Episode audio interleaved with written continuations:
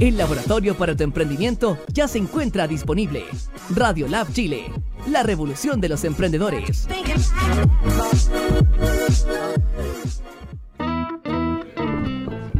Muy buenas tardes, amigas y amigos de Radio Lab Chile. Estoy aquí en Cultura Lab. Soy Sol, arroba Sol Eterno para los que me quieran encontrar en Instagram. Y hoy tenemos un tremendo, tremendo programa. Estaré con Carlos Mancilla y Santiago Toledo de Emergencia 19, que es un movimiento para generar conciencia sobre el cambio climático en Chile y en el mundo. Y también estaré con un tremendo, tremendo hombre, Humberto Salinas, gerente general de, de P-Partner Group, chileno-alemana, para el desarrollo de estrategias sustentables y el desarrollo circular de empresas. Experto en economía circular, apoyado por empresas, apoyando empresas al tránsito de un modelo de negocio circular.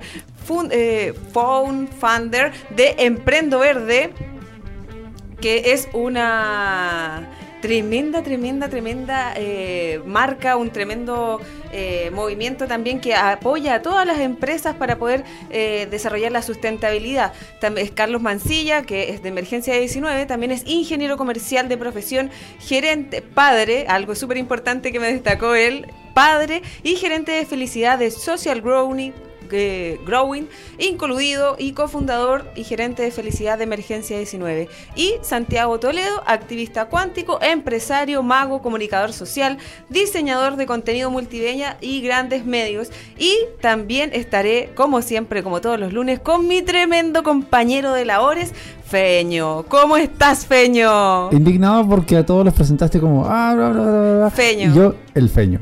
El Feño. Pero el Feño, tiene tremenda, tremendas noticias para mañana. ¡Eh! ¿En serio? Sí. Mañana no se pueden perder a las 18 horas. Made in Cine. Eso es por Radio Lab Chile. No se pueden perder este tremendo, tremendo programa que parte mañana con mi gran, gran, gran compañero, El Feño. Así es, estaremos con las chicas de Tímida Productora, una productora audiovisual que se especializa en la realización de videoclips para bandas indie. Muy bien, qué entretenido. Son muy interesantes las chicas. Ellas me ayudaron con el piloto y aquí las traigo de vuelta. Eso es muy bueno. Bueno, te cuento, Feño, les cuento, amigas y amigos, que hoy, como todos los lunes, estoy vestida por Aurelia Tienda Online y Joyero del Alma. Miren qué hermoso este collar. Es una P. Un momento, vamos a hacer el acercamiento habitual. El acercamiento habitual. Nuestra camarita amiga.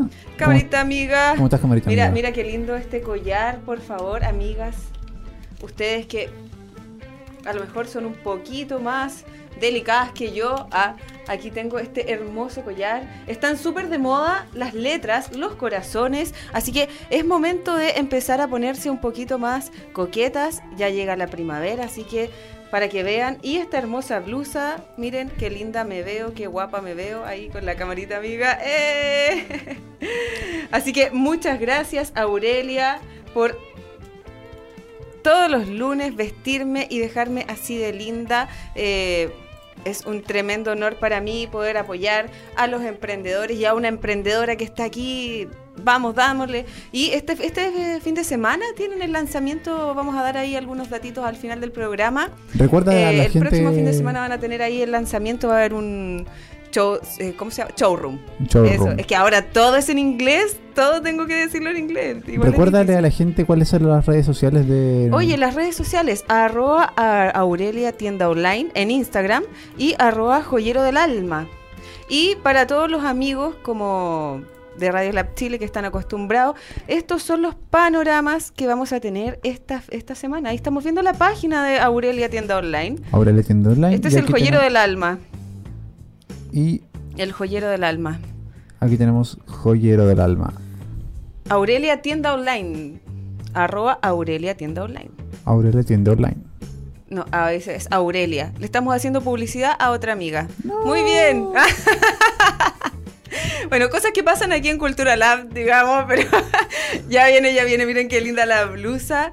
Me encanta porque tiene colores verdes y hoy día estamos ahí súper, hoy día motivadísimos en este programa para hablar sobre la conciencia, sobre sustentabilidad, sobre las economías circulares. Así que ahí está, esa es Aurelia Tienda Online. Cosas que pasan en vivo, disculpen. Muy bien. Eh, Tenemos un showroom el 13 de agosto, así que mañana es 13 de agosto. Así que los- las dejamos invitadas en el Mall Panorámico local 275 y 277. Así que están súper, súper invitados a las 17 horas para que vayan y vean toda la ropa que tiene la Aurelia, que es hermosa y tiene un perchero. Y Joyero del Alma también está ahí con sus joyas que son preciosas. Así que mañana están súper invitadas, amigas, a que vayan a este showroom. Y vamos a dar los panoramas porque ya quiero que llegue, entren nuestros invitados, Peño. Uy, qué Son tremendos, tremendos, tremendos. Entonces vamos con los panoramas. de Vamos una con vez. los panoramas de una vez. Taller vivencial, primer panorama, la recuperación de la intuición como iniciación. Este es un taller vivencial inspirado en el libro Mujeres que corren con lobos. La loba vieja que sabe está dentro de nosotros, florece en la más profunda psique del alma de las mujeres, la antigua y vital mujer salvaje. Clarisa Píncola Estés. El 17 de agosto es este taller vivencial a las de las 10 a las 18 horas, así que están súper invitadas para información dónde va a ser los más detalles de qué hay que hacer para poder participar, tienen que llamar al más 569 751 81315. Repito, más 569 751 81315. Así que ahí pueden preguntar sobre este taller vivencial que se llama La recuperación de la intuición como iniciación.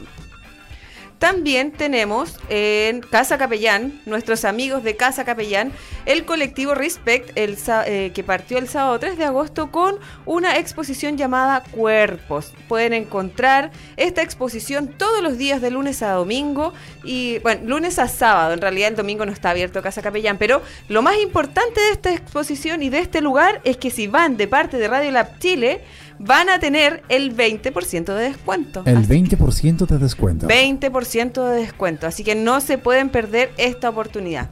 Mañana, martes 13 de agosto, martes, Martes 13. 13. No te cases ni te embarques, decían por ahí. Pero podemos ver la película martes 13. Podemos ver la película martes 13. Oye, hay un evento maravilloso que donde vamos a estar nosotros como Radio Lab Chile, que se llama Emprendo Verde, en el Launch Coworking en General Holley 133 Providencia, a las 18 horas. Es gratuito, pero hay que inscribirse, así que vamos a estar aquí con...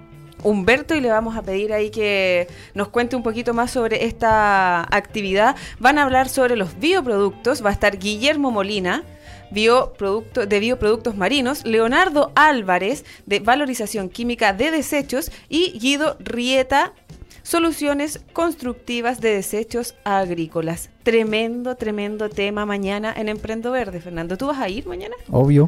O no me lo pierdo por nada. Está súper entretenido. Aparte que este es el tema importante hoy día para nuestra sociedad y para el mundo en realidad. El tema es contingente. totalmente. Contingente, estamos ahora, hay que aprovechar. Se viene la COP25, se vienen importantes cosas para el planeta, así que tenemos que estar conscientes, más despiertos que nunca, así que vamos a hablar sobre eso. Ok.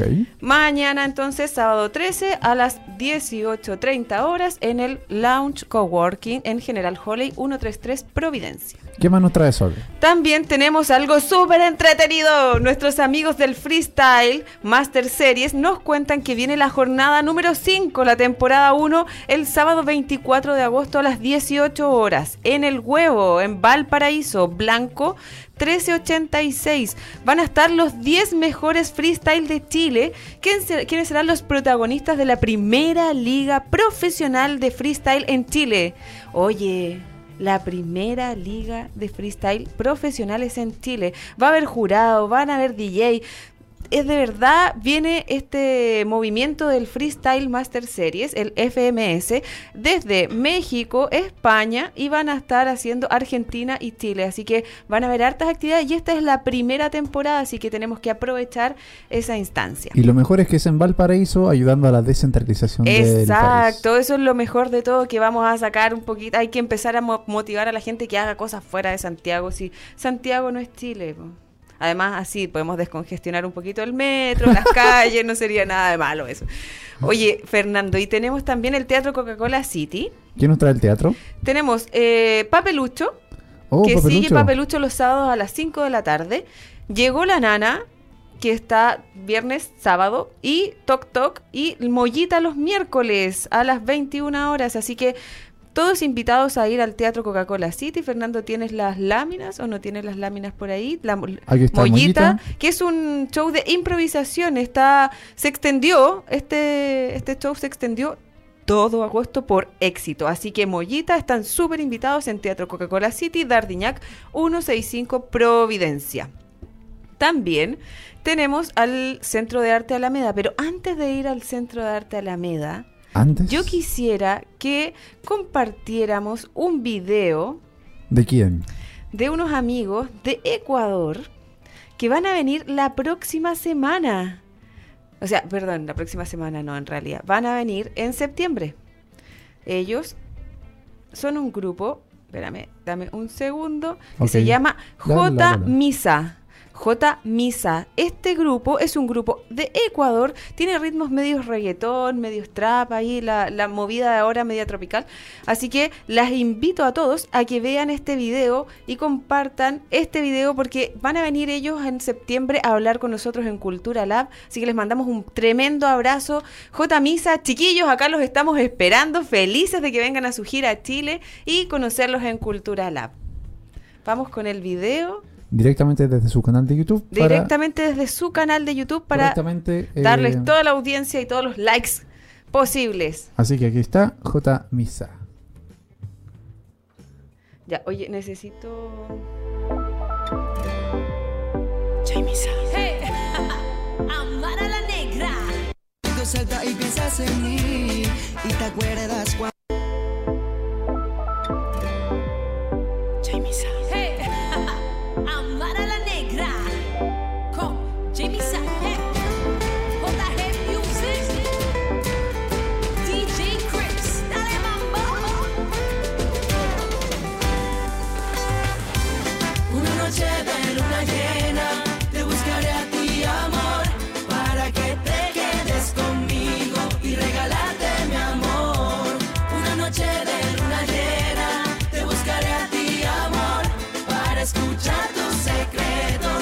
pasear nuestro amor.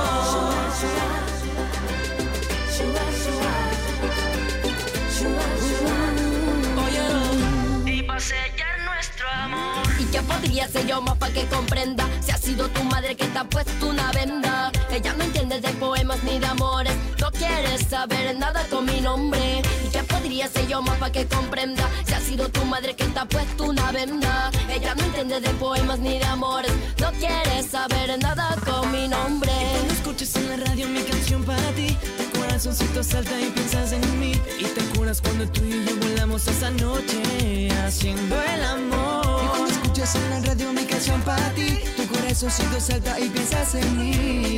Y te acuerdas cuando tú y yo hacíamos el amor.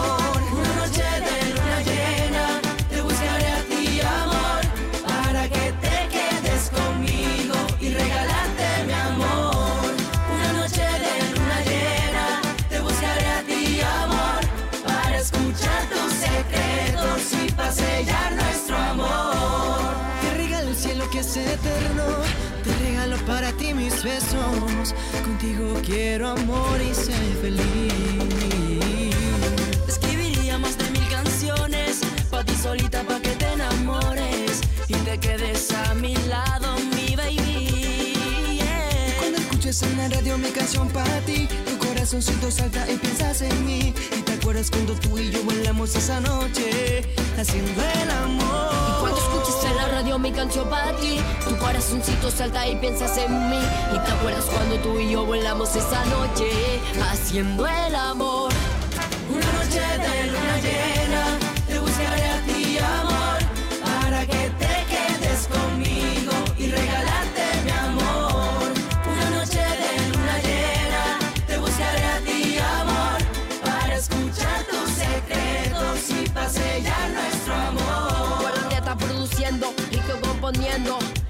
Están haciendo, con Amara compartiendo. JG Music, donde primero es lo nuestro. Una noche de luna llena, te buscaré a ti, amor,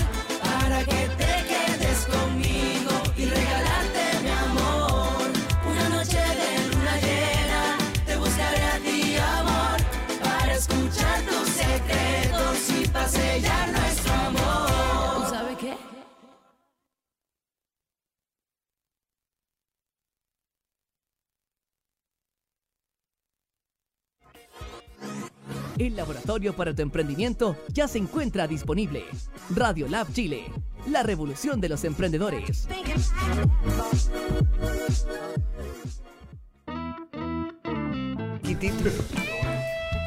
Estamos de vuelta ya y ya están nuestros amigos Humberto Salinas, Santiago Toledo y Carlos Mancilla, Emergencia 19, Emprendo Verde, están aquí ya en el estudio y les voy a contar, les voy a dar la bienvenida y para terminar contándoles los panoramas del Cine Arte Alameda, que tenemos tremendos, tremendos panoramas este, esta semana con el Centro de Arte Alameda y vamos a sortear una entrada para ir a ver Pulp Fiction de Quentin Tarantino, el director del mes. Así que vamos comentando, amigos de Facebook.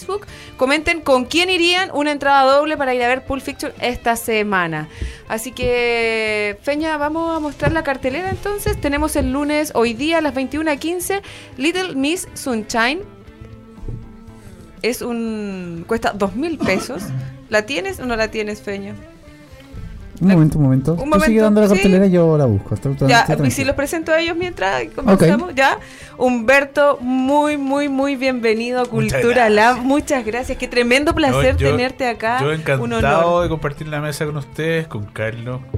eh, porque ya, ya estuvo en Emprendedor nada más, así Sí, que sí, el año pasado. Así que, no, felices de hablar de economía circular, de emprendimiento sustentable, de estar con ustedes en Radio Lab. Sé que además ustedes son nuestro media partner, así que Ah, mañana sí. transmiten en vivo por streaming los emprendedores. Este año lo estamos transmitiendo por streaming, así que Buena, Sí, estamos ahí de media partner nosotros. genial. Así que nada, gracias por invitarme y qué suerte de estar aquí contigo. Muchas gracias, Carlos. Muy, muy bienvenido. Mi mejor amigo. Yo siempre que veo a Carlos le digo, Carlos, por favor, sé mi mejor amigo.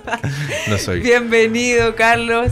¿Cómo estás? Bien, pues, bien, bien cansado también, porque he- hemos tenido mucho trabajo con emergencia y todo, pero bien, porque está creciendo, está creciendo todos los días y eso me, me pone feliz. ¿Cómo está tu hijo? Bien, muy un bien. saludo. Sí, muy bien, muy grande también. Ahí mi regalón, así que Bacán. saludos, que lo voy a mostrar después el video para que diga, Sí. ay, no estuve ahí porque le gusta estar ahí, cada vez que hay cámara le gusta estar. Sí, pues yo le tengo, le tengo prometido hacerle una nota. Ahí tengo Sí. que ponerme de acuerdo ahí con el equipo ser para hacer- youtuber. para hacer la nota. Sí, quiere ser youtuber. Quiere ser youtuber. Lo conocí, tuve el placer de conocerlo a, a tu hijo, así que muy Antes- simpático. Antes era como quiero ser futbolista, ahora quiero ser Sí, youtuber. Ahora es ser bien. youtuber. Que sea lo que quiera. Santiago, muy, muy bienvenido a Cultura Lab, a este programa, humilde programa que busca eh, buscar la identidad cultural de los chilenos. ¿Cómo estás? Bien, todo bien. Muy bien. Martes 13. Martes 13, mañana. No tiene ninguna excepción científica, pero se supone que eran dos apóstoles más Jesús y Judas era el 13. ¿Ya? En la cábala judía eran los 13 demonios. Y también se dice que el Apocalipsis capítulo 13 es la llegada del anticristo. Ajá. Pero no hay ninguna excepción científica que diga que el martes 13 es un día de mala suerte. No existe la excepción científica. Y todo lo que yo te acabo de decir son meras tonteras. O sea, ni siquiera tiene nada en especial. Estoy súper bien. No, yo, yo dije, mañana es aparte martes eso, 13, es no que- te cases ni te embarques. es que como la parte, el dicho, ¿no? la parte esotérica es la que a mí me, me vuela. Entonces conozco un poco de por qué. Eso. Entonces, pero de ahí viene. Pero para todos los que están escuchando y viendo, mañana es un día como cualquier otro, un día común y corriente. Sí, ojalá que haya solcito, igual que hoy día, que caliente el solcito. Muy agradecido por la invitación aquí con mi panneque y con Beto, que la media facha se pasó. Ah, Sí, bien. no, Totalmente facha, chiquito, totalmente tremendo. facha. Es que vengo- No me dijeron. Vengo, vengo- yo vengo del ministerio hablando con el Ah, ministro, entonces como que ponerse en onda, pues si no, no te pescan. Tú cachai que te, tú, para conversar te tienes que ver como iguales, Sí, si no, sí. no, te, no, no hay Sí, no, fórmula. No, este es un país distinto, no, no, no, no, no estamos en, otro- en otros países donde podemos ser Pero por lo menos andáis sin corbata. Ah, no, eso me la saqué cuando dejé el banco, nunca me usé corbata. Felicidades. Solo lo ¿Te van a uso. Oye, sí que, es que igual los hombres el tema de la corbata es complejo porque no No, es una verano. tontera. ¿no? Una Oye, la media blusa tú te lata. pasaste. Oye, La media onda. la media onda. La Aurelia, tienda del alma. Oye, la Aurelia, yo la conocí ah, en un conversatorio. fui a un conversatorio de marketing digital. Ya. Y me dice, y ella va porque quería, no, no, se llama marketing digital. Y yo, malísima para todos estos términos, pero cómo vender por Internet. internet. Era de eso el conversatorio. Y yo te iba a aprender también un poco como eso y la conocí y ella está partiendo. Entonces, típico que tú cuando estáis partiendo buscáis dónde poner tu producto. po. Entonces yo le dije, oye, yo tengo un programa, si quieres puedes venir y, y yo te promociono tus blusas. Y en eso estamos ahora, pues, promocionándola, apoyando al emprendimiento chileno, a la mujer chilena, nosotras entre nosotras, eh, vamos, Vamos. ahí apoyándonos. Vamos. Así que... De hecho, le eh, acabo de decir que haga para hombre. Sí, Pues si oye, ten- tengo una Hombres. emprendedora que hace ropa de hombres chiquillos. Viva la producción nacional. Viva la producción nacional, así que vamos ahí apoyando a, a- a todos los emprendedores. Esa es nuestra pega como. Sí, Radio. Lab Chile. po. La Eh, eh, nosotros, nuestra misión es conectar y visibilizar a todos los emprendedores. Y si tenemos esta vitrina, ¿por qué no apoyarnos entre nosotros? Así que la Aurelia me viste todos los lunes y me soluciona el problema de, de qué me pongo. Ah, ya no tengo que pensar en eso nunca más. Maravilloso eso, ¿no? Nunca más tuve que en eso un problema menos. Así que, bueno, eh, los voy a, les voy a contar que dentro de las cosas que pasan acá en Cultura Lab, una de ellas es que tenemos como amigos, muy buenos amigos al Centro de Arte Alameda y que vamos a regalar unas entradas dobles para que vayan a ver Pulp Fiction de Tarantino, Quentin Tarantino, que es el director del mes, que es eh, mañana, 13 de agosto a las 21.15. Así que todos los amigos que están viendo este programa pueden ver, eh, comentar con quién irían y al final del programa vamos a dar al tiro los resultados. Ya nada de que comenta, que comparte, que al tiro nomás. Que el primero que comente se lleva las entradas. Así que de ahí, hecho, vamos, preguntar vamos. cómo se llama la película. ¿El primero? Ah, podemos hacer una pregunta, Feño. Sí, pues la última, ¿cómo se llama? ¿Cómo se llama? Ah, No la digas. No la digas, ¿Y los Feño. actores quiénes son? No lo voy Peña, a decir, no lo voy a pregunta, pregunta. ¿Cómo se llama, para ganarte las entradas, comenta, ¿con quién quieres ir y cómo se llama la última película de Tarantino? Lo dijimos la semana pasada. Sí, En la semana pasada estuvimos conversando porque hablamos sobre el director del mes. no se vale googlear. No se vale googlear, tiene que ser ahora, instantáneo. Oye, el sábado 17 de agosto sigue la obra de teatro El Principito para los niños. Ahí, Carlos, para que vayas con tu hijo. Eh, está esta obra de teatro súper entretenida, súper buena. Eh, así que todos súper, súper invitados para que vayan el, el sábado. También está el lunes 19 a las 21.15 horas Len- Leningrad Cowboys, Go America, de Aki Kaurismaki. Oye, los nombres esto cada vez más difícil para mí. El martes 20 de agosto va a estar a las 21.15 horas Bastardo sin Gloria.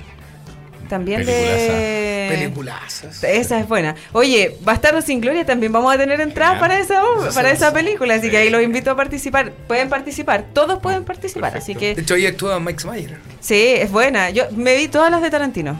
Es- me las he visto todas. Quiero ver la última nomás ahora para... Que además Feña dijo que era su última película. Dicen, se rumorean. Él dijo que iba a ser su última película, aunque nadie le cree mucho porque anuncia su retiro varias veces y vuelve. Sí, Entonces, bueno, todos esperemos que no sea su última película. Sí, bueno, y además hoy día vamos a promocionar, ¿qué hacemos hoy? La plataforma de panoramas para buscar panoramas, así que, y aquí algo súper importante, estamos nosotros. ¡Bravo! Lo logramos. Buena. Así que estamos acá, todos los panoramas que tengan, ustedes también, eh, Humberto, Carlos, ustedes con Emergencia 19, todas las actividades Ah, que quieran promocionar, buena. esta es la plataforma. Cerca de 18 mil visitas diarias y uno solo tiene que bajar. Está bueno eso. Si tú bajas, encuentras ¿Es el... todo Chile? Todo Chile. Genial. Todo Chile. Entonces, es gratuito. En Conce, nuestro primer evento, sí lo vamos a subir. Eh, es gratuita la página, tiene cerca de 18 mil visitas diarias, así que es súper, súper. Acá hay un link, un botoncito donde dice crea tu evento, te inscribes y puedes empezar a subir la información de todos los eventos que tengas. Súper. Buenísimo. Y es buenísimo. Y eh, pueden encontrar obras de teatro, este programa, por supuesto, Cultura Lab, eh, conciertos, obras de teatro, bailes, todo. Todo está ahí. Todo tipo de eventos. Todo tipo de eventos. También tenemos a nuestros amigos de visu.cl, que también es una plataforma para buscar información. Hoy día la tecnología, nosotros estamos todo el día con el celular, así que aprovechen de ver en visu.cl, que es una plataforma también para buscar panoramas. Todavía no conocemos a los amigos de Bisú, quedaron de venir a vernos y ahí le vamos a preguntar cómo es su sistema. Los amigos de qué hacemos hoy ya nos enseñaron a, a hacer todo este esta forma de subir los, los panoramas y todo. Y eligecultura.gov.cl, como siempre, la plataforma del gobierno que ayuda a poner todo, a, buscar todos los panoramas de- que puedan encontrar culturales. Y operala.org, que es la página de la ópera, para todos los que les gusta la ópera, para que busquen ahí todos los todos los días hay distintas actividades, todos los meses, así que ahora hay un está el 12 avo encuentro anual y segundo foro técnico de la ópera Latinoamérica. Así que aprovechen en Montevideo los amigos. Tenemos amigos del extranjero, pues ya vieron el video, les gustó el video, ahí coméntenme si les gustó porque van a estar acá nuestros amigos. Y para pasar al tema del día, que es el tema más entretenido del mundo, sustentabilidad, economía circular, conciencia de clima, conciencia de las personas, vamos a terminar con un videíto, estuvimos el otro día en la octava cumbre de la SET, y estuvimos ahí como medio de comunicación conversando con algunas personas y nos mandaron este material de la ASTET. Así que ahí los dejo para que vean este videíto y partemos con el tema del día de hoy.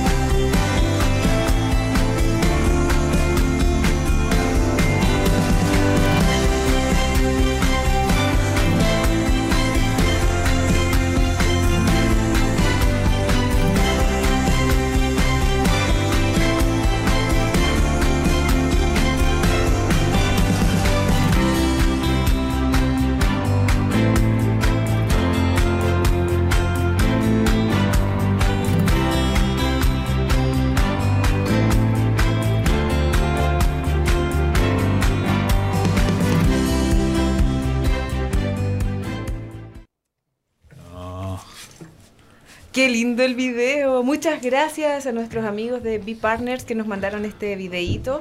Felicitaciones a la SET. Fue un excelente, excelente evento. Humberto, tú eres parte de ese directorio, así Sí. que de- felicitaciones. Más de 3.500 personas llegaron, ¿eh? Fue un éxito, Se realmente muy, inscribieron muy bueno. 6.200. Wow, fue muy bueno. Sí. Muy, muy bueno. Y partamos con el tema del día, por favor. Estoy súper emocionada. Emergencia ¿Por dónde 19. Vamos. El movimiento por, por la conciencia. Es el momento de hacer algo. Este es el Oh, momento. momento. Mira, Es yo el eh, momento. lo que una de las cosas que me preparé durante todos estos días para este programa y estuve justamente anoche mirando un programa de sustentabilidad y que hablaron un poco del clima y todo. Siempre estamos hablando de qué es lo que está pasando. Sabemos todo lo que está pasando, pero yo quisiera hoy día poner en esta mesa, en esta conversación, realmente dónde están los lugares donde tenemos que ir a inscribirnos para hacer las cosas. Realmente, ¿qué tenemos que hacer? O sea, ya hoy día que la gente empieza a tomar conciencia, ya, ya está tomando conciencia, pero digámosle dónde tenemos que ir, cómo lo tenemos que hacer en sus casas, porque cada uno en sus casas también puede hacer algo. Sí.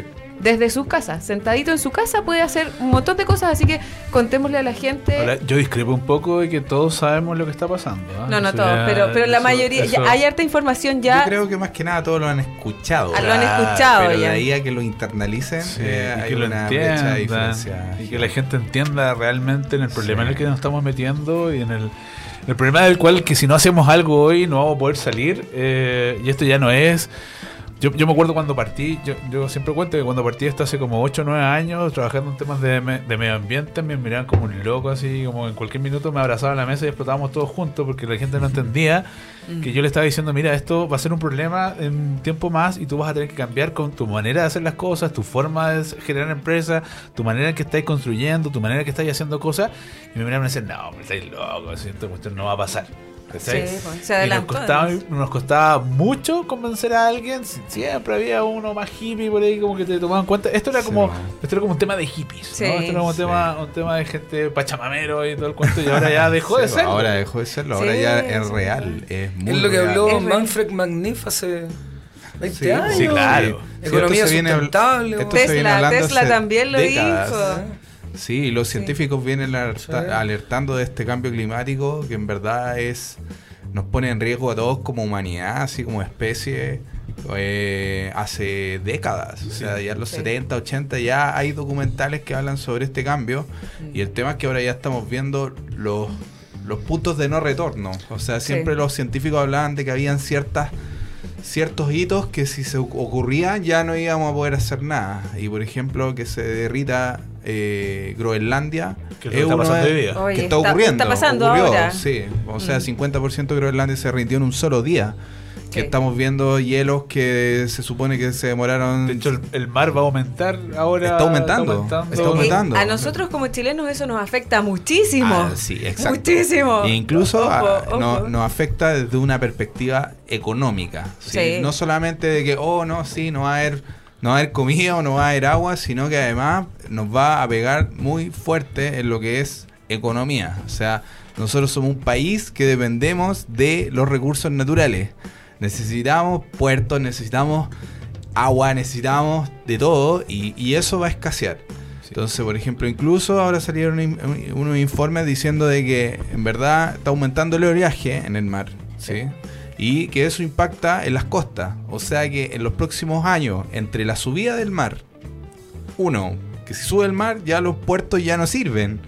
¿Cachai? Porque están diseñados a una altura de que para que los barcos. Entonces, los puertos van a, podrían quedar inutilizables o van a quedar inutilizables en un tiempo, en un plazo más. Eh, toda nuestra matriz productiva de lo que es el agro, eh, todo eso se va a ver eh, impactado. Entonces, es tiempo de prepararse ya seriamente para una crisis multisistémica que, eh, según los científicos, si no hacemos algo de aquí a 11 años, se acabó todo. O Entonces, sea, mira, cuando ahí voy a voy a ponerme un poquito más categórica. Ya no pensemos en hacer de aquí a 10, 11 años. Pensemos en hacerlo ahora. tenemos ahora, porque tenemos- ahora. A ver, tenemos mira, que hacer hay- ahora el cambio hay varias- y el hay cambio de chip. Hay varios puntos donde, donde tú puedes colocar puntos sobre la I para poder puntualizar esto. Lo, lo primero es que lo que estamos haciendo, porque hay gente que todavía me, todavía me pregunta, ¿todavía andáis salvando la Tierra por el mundo? Porque, porque, porque todo ese, ese es el concepto. Yo siempre le digo, mira, la Tierra se va a salvar. Lleva millones de millones de años, mucho antes que llegáramos las especies, va a seguir después de que desaparezcamos nosotros. Y el problema no es la Tierra, el problema es que el hábitat donde nosotros estamos es el que se va a volver inevitable. Sí. Hoy día te va a lanzar calor donde antes no lo hacía, te va a poner frío donde antes no lo había, va a haber diluvio donde antes no había diluvio, va a haber desierto donde antes era algo, algo, algo fresco, entonces eso va- te va a complicar. Imagínate que cosas que están pasando, las industrias se empiezan a modificar rápidamente. Este año tuvimos la primera vendimia en Osorno.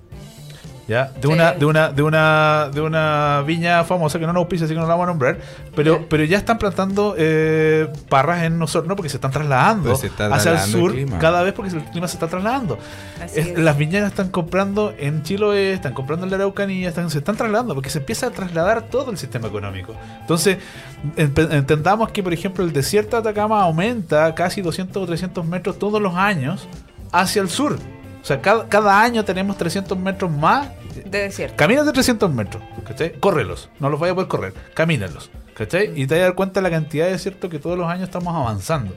Entonces, ojo con eso porque al final el problema es ese. El problema no es que salvemos la tierra, si eso no, no- no existe. La tierra se salva sola, o sea, sabe quién es la plaga. Salvémonos a nosotros, Exacto, salvemos a es- nuestros hijos, es. cre- criemos hijos conscientes. Hoy día lo, a mí me llama la atención los niños porque ellos ya están conscientes de que no entienden, no lo entienden. Yo converso con algunos niños y como que no entienden que no existe el reciclado o el reciclaje. Para Sí, ellos es como, ¿pero por qué estás haciendo eso? O sea, ¿por qué hacen esto? Por- no entiendo. Ah, no le hace sentido. No, no les hace sentido. Entonces. De hecho, yo, yo soy como los datos friki hoy día. En el año 19 1995, Stevie Jackson creó un juego de, de mesa que se llama Illuminati The New World, The New Order World se llama. Y una de las cartas que trae trae el cambio climático en el año 1995. Viene el cambio climático, viene el calentamiento global. En esa época él creó un juego donde de las cartas sale cambio climático, calentamiento global, entre tantas otras, torres gemelas, guerra. Stevie Jackson en el año 95 ya lo hizo. Es más, en el 2006 se terminaron de construir los canales subterráneos de Tokio para que todas las inundaciones que tienen ellos por los tifones se vayan por unos canales. Y esa es una infraestructura que costó una cantidad de millones de dólares, una locura, se demoraron dos años en construirlo. En el río Támesis, en Inglaterra, en el año 2005 terminaron de construir para prepararse para 10 años, o sea, para ahora, unas compuertas gigantes para que la inundación del Támesis no entre a Inglaterra. Salió más barato hacer este gran, eh, como por decirlo así, una, es como una represa Claro. donde se sube una compuerta gigante, donde ellos en esa época se dieron cuenta que ahora les iba a venir un cambio climático, iba a subir los niveles del mar y ahora están, hoy día, están accionando las compuertas para hacer pruebas de eso. Yo estuve ahí, vi las compuertas, son gigantes, Sí, suben y bajan. Ellos Hay se muchos estaban preparando en países. esa época por hoy día. Muchos países se están preparando o que ya llevan años así preparándose para esto y nosotros aquí en Chile, bueno, Sí, estamos lo, en la lo- misma. Lo que tú no entiendes Estamos- es cómo, es cómo No hay mucho nuestra autoridad termina haciendo termina haciendo cosas, o sea, termina hablando de cosas que no son las importantes. Al final lo importante es esto, lo importante es que no tenemos agua en Petorca, lo importante es que seguimos teniendo zonas de sacrificio. ¿Cacha lo que, lo que significa eso? Tenemos lugares en Chile que hemos decidido económicamente y políticamente llevarlos al sacrificio. O sea, que esa gente se muera, se enferme y se muera, Sí. ¿ya? En pro de que el país crezca. Sí. Eso pasa en Quintero, eso pasa en Mejillón, eso pasa en Talcahuano. O sea, la gente de ahí, no entiendo por qué esa gente. Yo, yo viviera ahí, bueno, estaría haciendo una protesta gigantesca. Entonces la gente no es consciente que su propio país ha decidido. Mira, tú que vives aquí, vamos a decidir que tú fallezcas Sí. y te enfermes. Que te dé cáncer. que te dé cáncer. No nos interesa. No vámonos al grano, mira, el mercurio. Impacto global en la industria llegaría a unos 9 mil millones de dólares. Codelco advierte que el proyecto de ley de glaciares bloquea el 64% de sus recursos minerales. O ¿Cachai, sea, no? Codelco está diciendo, volvemos glaciar. todos los glaciares porque es más importante la minería. Más Tú sabes que sacar cobre. en la cuenca de Santiago, donde no hay agua, los glaciares de roca, las mineras ya los volaron ya. Los sacaban como estadios de fútbol. Oye, pero sin ir más lejos. Purto San, y San- Pedro de. Atacama, San Pedro de Atacama tiene los salares y bajo los salares está el litio. Sí, Entonces, claro. la naturaleza, la tierra por naturaleza, si pone debajo de un salar un mineral, es porque tiene que ser muy importante para la para el planeta, para ella misma ponerlo en ese lugar y tenerlo con ese cuidado y la forma la forma de sacar y de romper ese salar es con agua. Yo hace por lo menos unos 5 años, 6 años atrás fui a San Pedro de Atacama y había ido antes y me impacté porque ya no hay flamenco. Desaparecieron. Desaparecieron los flamencos. Sí, ya no hay 50% flamenco. ya- El salar de Atacama está casi seco Así es. y se ve cómo están haciendo, ocupando, o sea, San Pedro de Atacama, que es, Atacama es una región que tiene, no sé, tres ríos grandes y que es muy poca el agua, ya no hay agua. Exacto. Y, eso, y eso te mata, te mata a las personas, te mata al planeta. O sea, el litio es un, es un, es un mineral que te, a los seres humanos nos produce como una subida de energía. O sea, cuando te ayuda, te ayuda a equilibrar. te te- dicen, te- "Regula el litio". Sí, no, y te dan litio para que tomes obvio. litio. Por- porque, y eso le pasa a la Tierra. O sea, si el litio que está acá, no sé si ustedes saben esto, pero hace como en 2010, 2012 empezó a moverse la Kundalini, que es la, la, la- La- el sí, cent- po. los puntos energéticos de la Tierra, y se movió la conciencia hasta acá.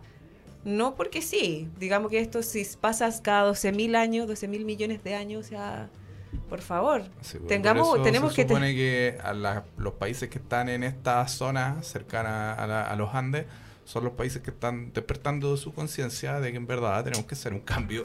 Porque Ahora. si no lo hacemos ahora, nos morimos todos. Así Y ahora, ahora es donde tenemos que parar. Como decía Humberto en Quintero, me tocó de profesionalmente ir a, a Quintero a trabajar con las personas de allá.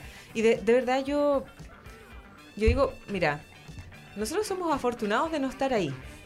Pero esa gente se está enfermando realmente grave. Ujú. Pero no lo entiende, ¿eh? Y, y- y yo digo, ¿cómo no, no sé? Ya, la industria, industria, amigos de la industria, amigos de la industria, ah, con toda la buena onda que les tengo, a toda- yo soy amiga de todo el mundo, pero, pero en esto es súper importante. Oye, son niños. Son niños que están respirando, que se están contaminando, que se están Pero ya, enfermando. mira, a esta altura, a esta altura en Quintero da lo mismo. El otro día salió un científico. Saquen a esa gente de ahí. No, es que da lo mismo, porque está tan contaminado que no hay forma de recuperar el ecosistema del lugar. O sea, aunque desaparecieran hoy todas las personas y todas las industrias, nos demoraríamos cientos de años en recuperar el ecosistema de ese lugar. Cientos de años. O sea, estamos, estamos realmente perdidos. Entonces, al final, cuando tú dices, oye, preocupémonos, sí, preocupémonos de hacer una mejor industria, es verdad, eso hay que hacerlo, pero, pero, pero ya eso fue. entonces Sí. ahora apliquemos, apliquemos las normas para poder hacer que esta cuestión sea un poco menos contaminante, porque al final en, en eso, en esa lucha estamos, y al final no le podemos poner una bomba a todo el mundo y hacerlo explotar y desaparecer porque no, no funciona. No. Entonces tenemos que hacer, ver cómo hacemos para que estas esta industrias se, sean mucho más responsables de lo que están haciendo, sean mucho más responsables con lo que tiran al ambiente eh, y tengamos una industria un poquito más sustentable, un poco más circular que aproveche de mejor manera el tema. Ahora, la sustentabilidad tiene la paradoja de la sustentabilidad, po, que al final cuando yo me hago sustentable, me hago más rentable, más eficiente, ergo produzco más. Entonces al final eh, esto no tiene solamente un componente económico desde la empresa, sino también desde el lado del consumidor. Cómo yo me hago responsable de no estar consumiendo en exceso, de no estar consumiendo muchas cosas que no necesito, de no estar desarrollando cosas de ese estilo. Entonces la componente tiene varios frentes, porque la gente no, no entiende eso. Queremos ser más sustentables, queremos tener más eh, auto eléctrico, bueno, tenemos que traer más litio. Ten- queremos traer más litio, tenemos que explotar más salares, eh, evaporar mucho más agua. Entonces, ¿cómo lo hacemos? Si al final ese es el tema, ¿cómo nos ponemos de acuerdo para poder hacer una cosa un poquito más eh, transversal, sustentable, donde todos podamos participar y donde real- finalmente podamos dejarle eh, un planeta a tus hijos? O sea, mi hija no va a tener el planeta que tuve yo. No. Y eso la gente no lo entiende. O sea, cuando, cuando tú empezás a entender, entonces mi hija no va a ver lo que yo vi cuando vi la primera vez que fui a las Torres del Paine a los 15 años. Eso ya no va a existir, ¿cachai? Entonces, cuando tú te empezás a dar cuenta que tus hijos ya no tienen, tú le estás dejando otro planeta a tus hijos, tus hijos te dicen, oye, ¿qué estáis haciendo, cachai? ¿Qué hicieron ustedes como seres humanos? El ser humano es el único animal, ser vivo de este planeta que genera basura. No existe otro ser vivo en el planeta que genere basura.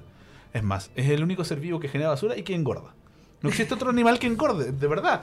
¿Cachai? Es real. No, no existe ningún otro, excepto si tu gato que está ahí sentado en tu casa y metiendo comida y no lo sacáis. Pero, pero es verdad, entonces, al Pero final engorda porque le das tu comida. No, no existe Somos los un ser seres vivo. humanos, eh. Los seres humanos son el único que genera basura en este planeta. Entonces, y esto, ha- esto ha ocurrido además en los últimos 300 años. Si tampoco es que el, el ser humano tiene en este planeta 30 millones de años. 30 millones de años. Y en los últimos 300 años nos hemos echado todo, todo. Desde que nos volvimos productivos, entre comillas, porque la productividad, ¿qué es la productividad cuando empecé a hablar de esto? Desde que pues, aprendimos a cosechar cosas, desde que aprendimos a, aprendimos a extraer cosas en los últimos 300 años y en los últimos 200 hemos acelerado la extinción de las especies permanentemente. Sí. Y es lo que hemos ido haciendo permanentemente. Y en los últimos 50 años, así que ya nos volvimos locos con la industria y con el consumismo y etcétera, etcétera. Ya así aceleramos todo, pero a un nivel enfermo, enfermo. Es Entonces, impresionante. O sea, uno- uno- es los datos necesario desacelerar. Hay un libro que se llama Diario de mi residencia en Chile, de María Graham, es muy interesante. Ella llegó a Chile en el año 1822.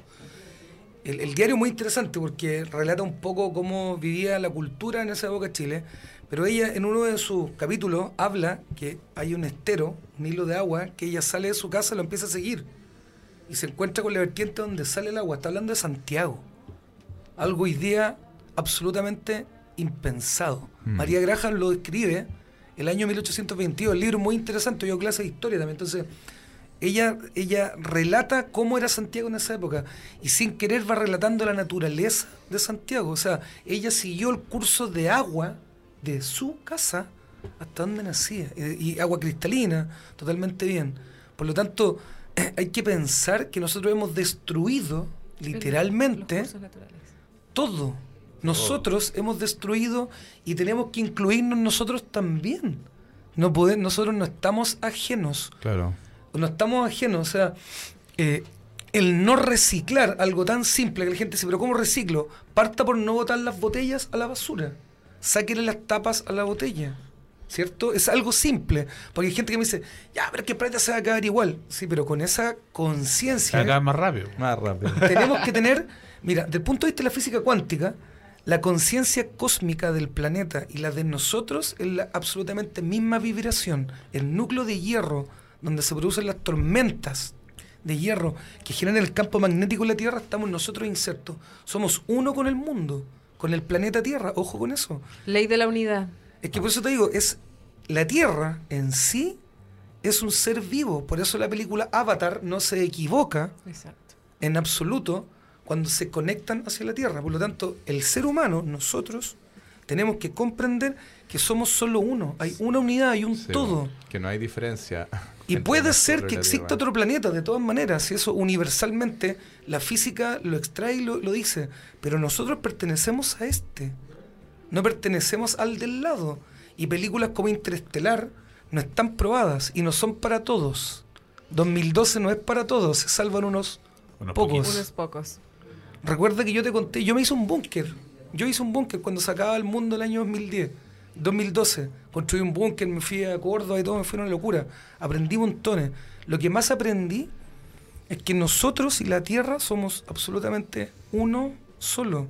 Somos indivisibles. Nuestro latido del corazón está activado con el latido del corazón de la Tierra. Si la Tierra cuando fue el terremoto de Chile, el último, el 27F, los ejes y todo se cambiaron porque la Tierra se movió de tal manera que dijo, paren un poco. Sí, la- lo- a, mí, a mí me pasa que esa conexión, no sé si a ustedes les pasa, pero yo siento una conexión súper fuerte con la, como con la naturaleza. No sé, cuando, cuando algo pasa a nivel planetario, a mí me, a mí me duele, me duele, me duele, me duele lo de Groenlandia, me duele muchísimo. Ahora están justamente hablando un- una persona acá, Feño, como dice en Venecia, ya tienen inundado el primer piso. Sí, po. Dice, tengo un... eh, Tamara López. Tamara López dice, tengo un tío en Venecia. En este momento me eh, tienen casas ya en su primer piso inundado. Sí, pues sí. O sea, el problema Eh, no lo dimensionamos y eso es el, el problema que tenemos como seres Sí, humanos. Como que no nos damos que cuenta no- hasta que vemos las cosas. Hasta que tocamos fondo. hasta que tocamos fondo, hasta que llegamos al fondo y decimos, Y cuando, oh, cuando ¿y ahora ya no qué voy a agua, hacer? cuando ya no haya Cuando agua, ya no ahí tengamos recién agua. la gente va a empezar así como, O sea, lo que, "Oye, le, no tengo lo- agua. lo que le está pasando a Petorca, por ejemplo, que hoy día no tiene agua. Por la cantidad de paltos, que por la cantidad de gente que está robando Las agua. mineras. más, las min- son las mineras, las personas son todos. ¿cachai? Son- es- O sea, es las un- mineras tiran el relave y, y eso te tira ese relave que, O sea, el que- agua que que botan ya a, la, a la contaminada. tierra. Eso mm, se demora millones y millones y cientos de años Tóxico. y ya nunca más puedes utilizar esa tierra. Imagínate que yo vivo en Machalí, yo vivo al lado del teniente. Ya. Así que veo, cuando voy por camino, cómo son los relaves y lo que llevan los relaves y dónde cae. Hay un cerro que se llama La Cruz que está en. ¿Cómo se llama? Al lado de Rancagua, eh, se me fue. tú subís el cerro La Cruz y tú miráis para el otro lado y se ve el relave. Y eso es solo excremento de la mina, Sí, no es nada más real, que eso. pero- Y eso, ojo, eso no se auto. no se limpia, no, No, no, eso, eso es Eso es basura química. Pero mira, deja, o sea, yo, yo está bien, yo, yo entiendo. Es fácil, es fácil ponerse de ese lado donde tú atacáis a las mineras, atacáis a las grandes empresas, pero yo, pero yo también he hecho un esfuerzo hoy día de empezar a conversar con la gente y hablar con las personas y hacerle entender a las personas también de sus hábitos de consumo, de su forma de consumo. O sea, tú tenés aquí a la fuerza, es que mientras no lo vemos, porque al final hemos inventado cosas para no verlas. O sea, eh, inventamos los eh, rellenos sanitarios, que antes eran vertederos, para no ver la basura. O sea, el relleno sanitario que es, sí. la enterramos. ¿Qué hay en Santiago? 50 kilómetros hacia el norte, el vertedero, de Mon- el, el- el relleno sanitario de Montenegro. ¿Cachai? Son 50 hectáreas con una torre de 300 metros de altura de basura de Santiago. ¿Cachai?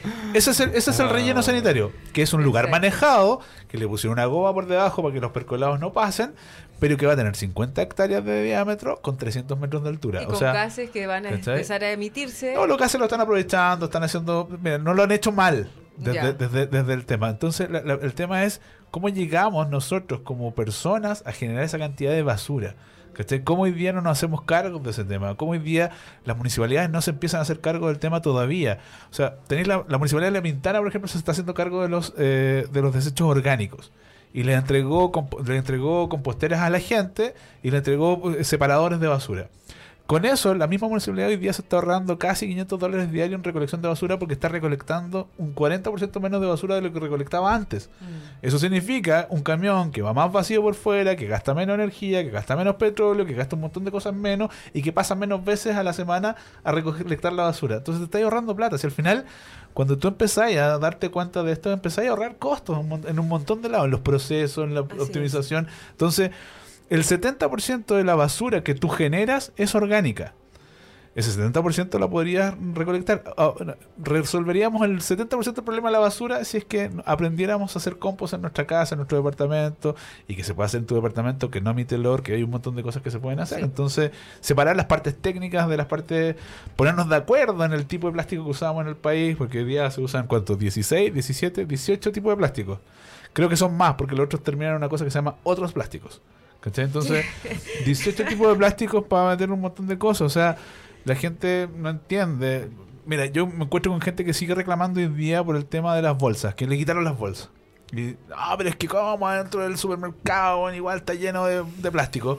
Yo digo, ya, man, pero si no te hubiesen quitado la bolsa, ¿estaríais reclamando por eso?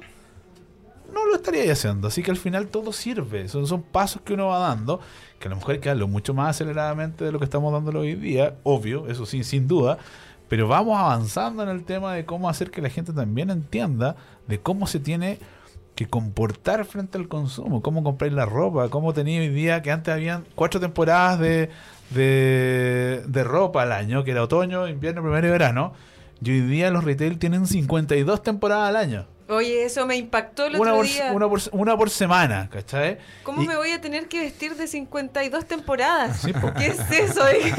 Con suerte me logro vestir para una. Tú, tú Es sabes que la, la- es una locura. la ropa es el segundo, la segunda industria más contaminante del mundo después del petróleo. ¿Cachai, no? Es, es- es- es- es la segunda industria más contaminante después del petróleo porque la, cantidad de gasto energético que significa hacer una ropa, la ropa que tú estés trayendo, o sea, tu ropa ha viajado más que tú en la vida. Exacto. ¿Cachai? Porque, porque los botones vienen de la India, el algodón viene de Perú, el no sé qué viene de no sé dónde, ¿cachai? Tu ropa siempre va a viajar mucho más que tú, ¿cachai? Entonces, ojo con eso porque al final la gente no se da cuenta el gasto energético que estás haciendo para traer las cosas, para armar las cosas, para desarrollar las cosas. Y tenéis 52 temporadas en el retail. Y el retail que hace cuando de una semana a otra no alcanza a vender la ropa, para generarte un sentido de urgencia, la toma, la destruye y la bota Sí. y la bota. ¿cachai? No la va a regalar al hogar de Cristo, no se la va a regalar a un colegio, sino que la bota. Es lo que pasa cuando en los supermercados, cuando están las cosas a una semana de vencer. ¿Qué hace el supermercado? La toma, la retira de la góndola, la mete en, un, en una cosa, la da vuelta y la rompe. No se la regala a nadie. Todos han comido un yogur con dos semanas de vencido. No, la pa- na- No, to- na- estamos nadie- todos vivos aquí. Yo ¿Cachai, no? ¿Cachai? Entonces, Oye, Son eh, cosas que no hemos les quiero, aprendido, les quiero contar que nos autorizaron, porque el tema es demasiado, demasiado bueno, nos autorizaron a quedarnos un ratito más. ¿en serio? Nos autorizaron, así que estamos autorizados por el Big Boss. Agradecemos a nuestro jefecito Ito. Gracias. Esto podría ser un... Muchas gracias porque este es un tema súper importante. Sí. Respecto a lo que estabas hablando, Humberto, sobre la ropa, eh, tenemos un amigo que está en esta cosa de la economía circular, que es Philip, y está con eh, su empresa que se llama Te Doy. No sé si lo han Ah, sí, ubicado. lo conozco, sí, lo Eh, está ahora ubicado ahí en Pedro de Valdivia, ya está en una casona, y él hace con la industria de la ropa. Tú llevas la ropa y tienes derecho a llevarte un par de prendas. Tampoco es que te lleves toda la tienda, Sí, pero pero llevas la ropa y haces, puedes decir, ah, en realidad quiero sacar, cambiar mi ropa y tienes, creo que son dos prendas gratis y después cada una cuesta, no sé, 500, de 500 pesos hacia arriba. Claro. Ahora, es súper importante también entender que la sustentabilidad y, y este tema de, de- de la, de la industria textil afecta muchísimo a las empresas, a las empresas y a las industrias. Porque nosotros conscientes, yo ya dejé de comprarme ropa hace un montón de tiempo. Porque tengo amigas y hacemos estos grupos y decimos, oye, intercambiémonos, tenés ropa nueva. Y, o si no, la, la llevas a alguna institución o la donas o haces algo, pero pero ya para qué estar comprando lo, lo básico, un par de calzones de vez en cuando, porque no quiero compartir los Ya, calzones. usáis ropa interior, fome. Sí, por supuesto. Ni una onda, ni una onda. Yo pensé que eres más hippie. No, no, no, no, no tan hippie todavía, pero... Pero ¿sabes tú quienes tienen mucha conciencia? Que yo lo, lo veo. Yo tengo una hija que tiene 21 ¿Ya? y ella tiene una tienda de ropa online, pero solo tienda, eh, solo vende ropa usada, nada nuevo, nada, Ya. Absolutamente nada nuevo. Y como ella, ahí he conocido hasta el minuto 20 niñas más, porque las mujeres son las que lideran este tipo de ventas, y ellos tienen un nombre, no me acuerdo ahora cuál es el nombre, pero es, es como que la ropa siga girando, la misma ropa, y no se tenga que gastar primero en agua, tú que estás que Sara y H&M, H&M se gastan no sé cuántos litros de agua para Sí, generar ropa. Sí. Bueno, los jóvenes, y, y aquí les doy un punto a ellos, bueno, y siempre he dicho yo que la juventud hay que escucharla porque están más conectados, inclusive que nosotros vienen mucho más rápido. Ellos tienen este concepto, entonces venden ropa usada y siguen con el mismo sistema, no van a los malls, no entran a las tiendas. Entonces sienten que esa ropa va a seguir su curso y va a seguir usándola a alguien o vendiéndola para alguien más.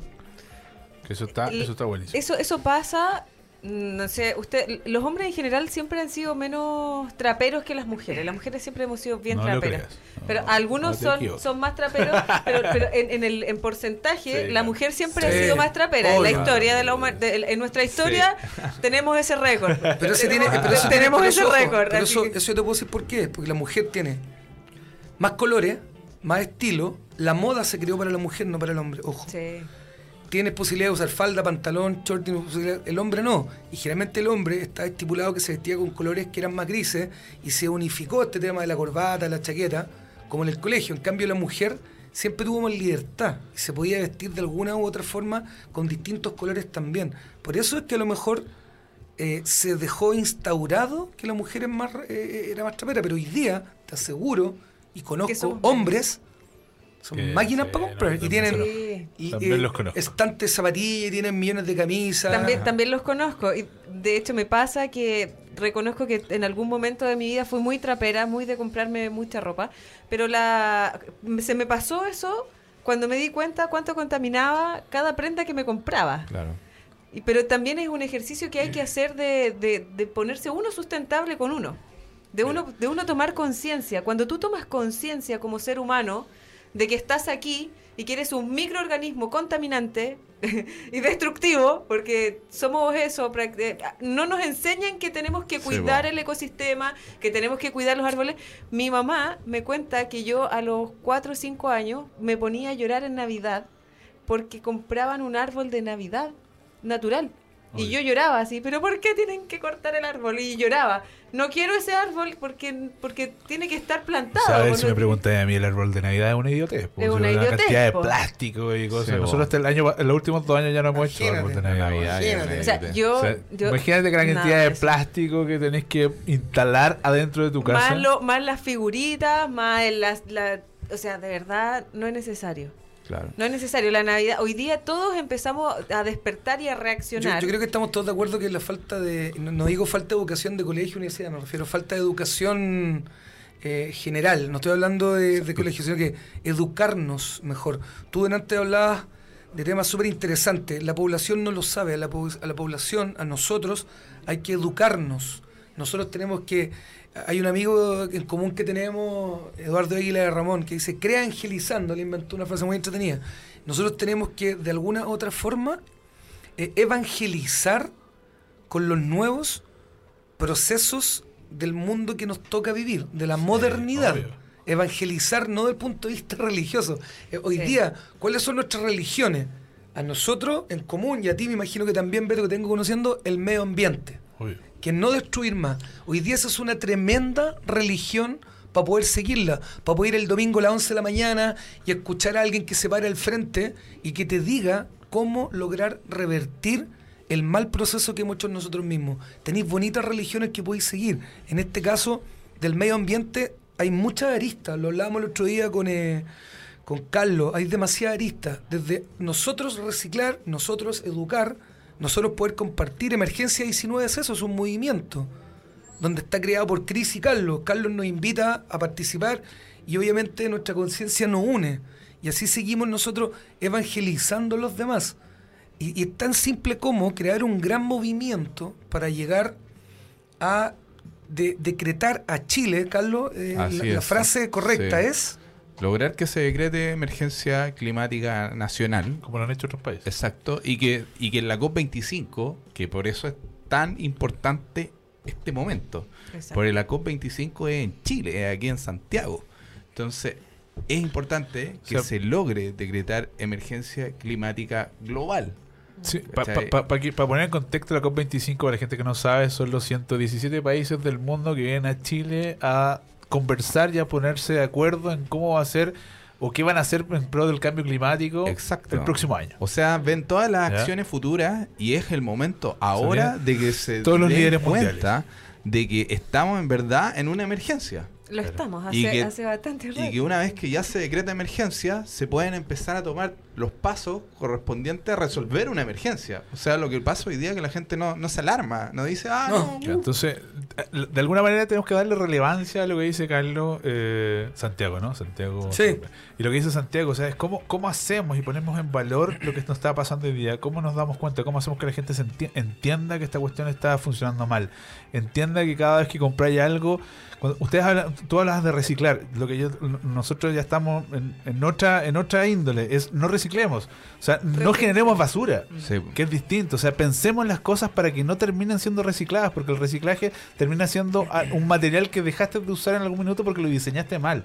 Entonces ahí es donde nos metemos en, toma- en estos temas de la economía circular. Yo Claro. soy muy metido con el tema de la empresa, el emprendimiento, y le, empe- y le empezamos a decir a la gente, mira, diseña tu producto para que cuando termine su uso de vida y termine, no vaya al basurero, sino que o te lo devuelvan, lo vuelvas a ocupar, Correcto. esa materia prima. Pero, o sea, en la economía circular el reciclaje es lo último que hacemos. Es lo último que queremos hacer en la vida.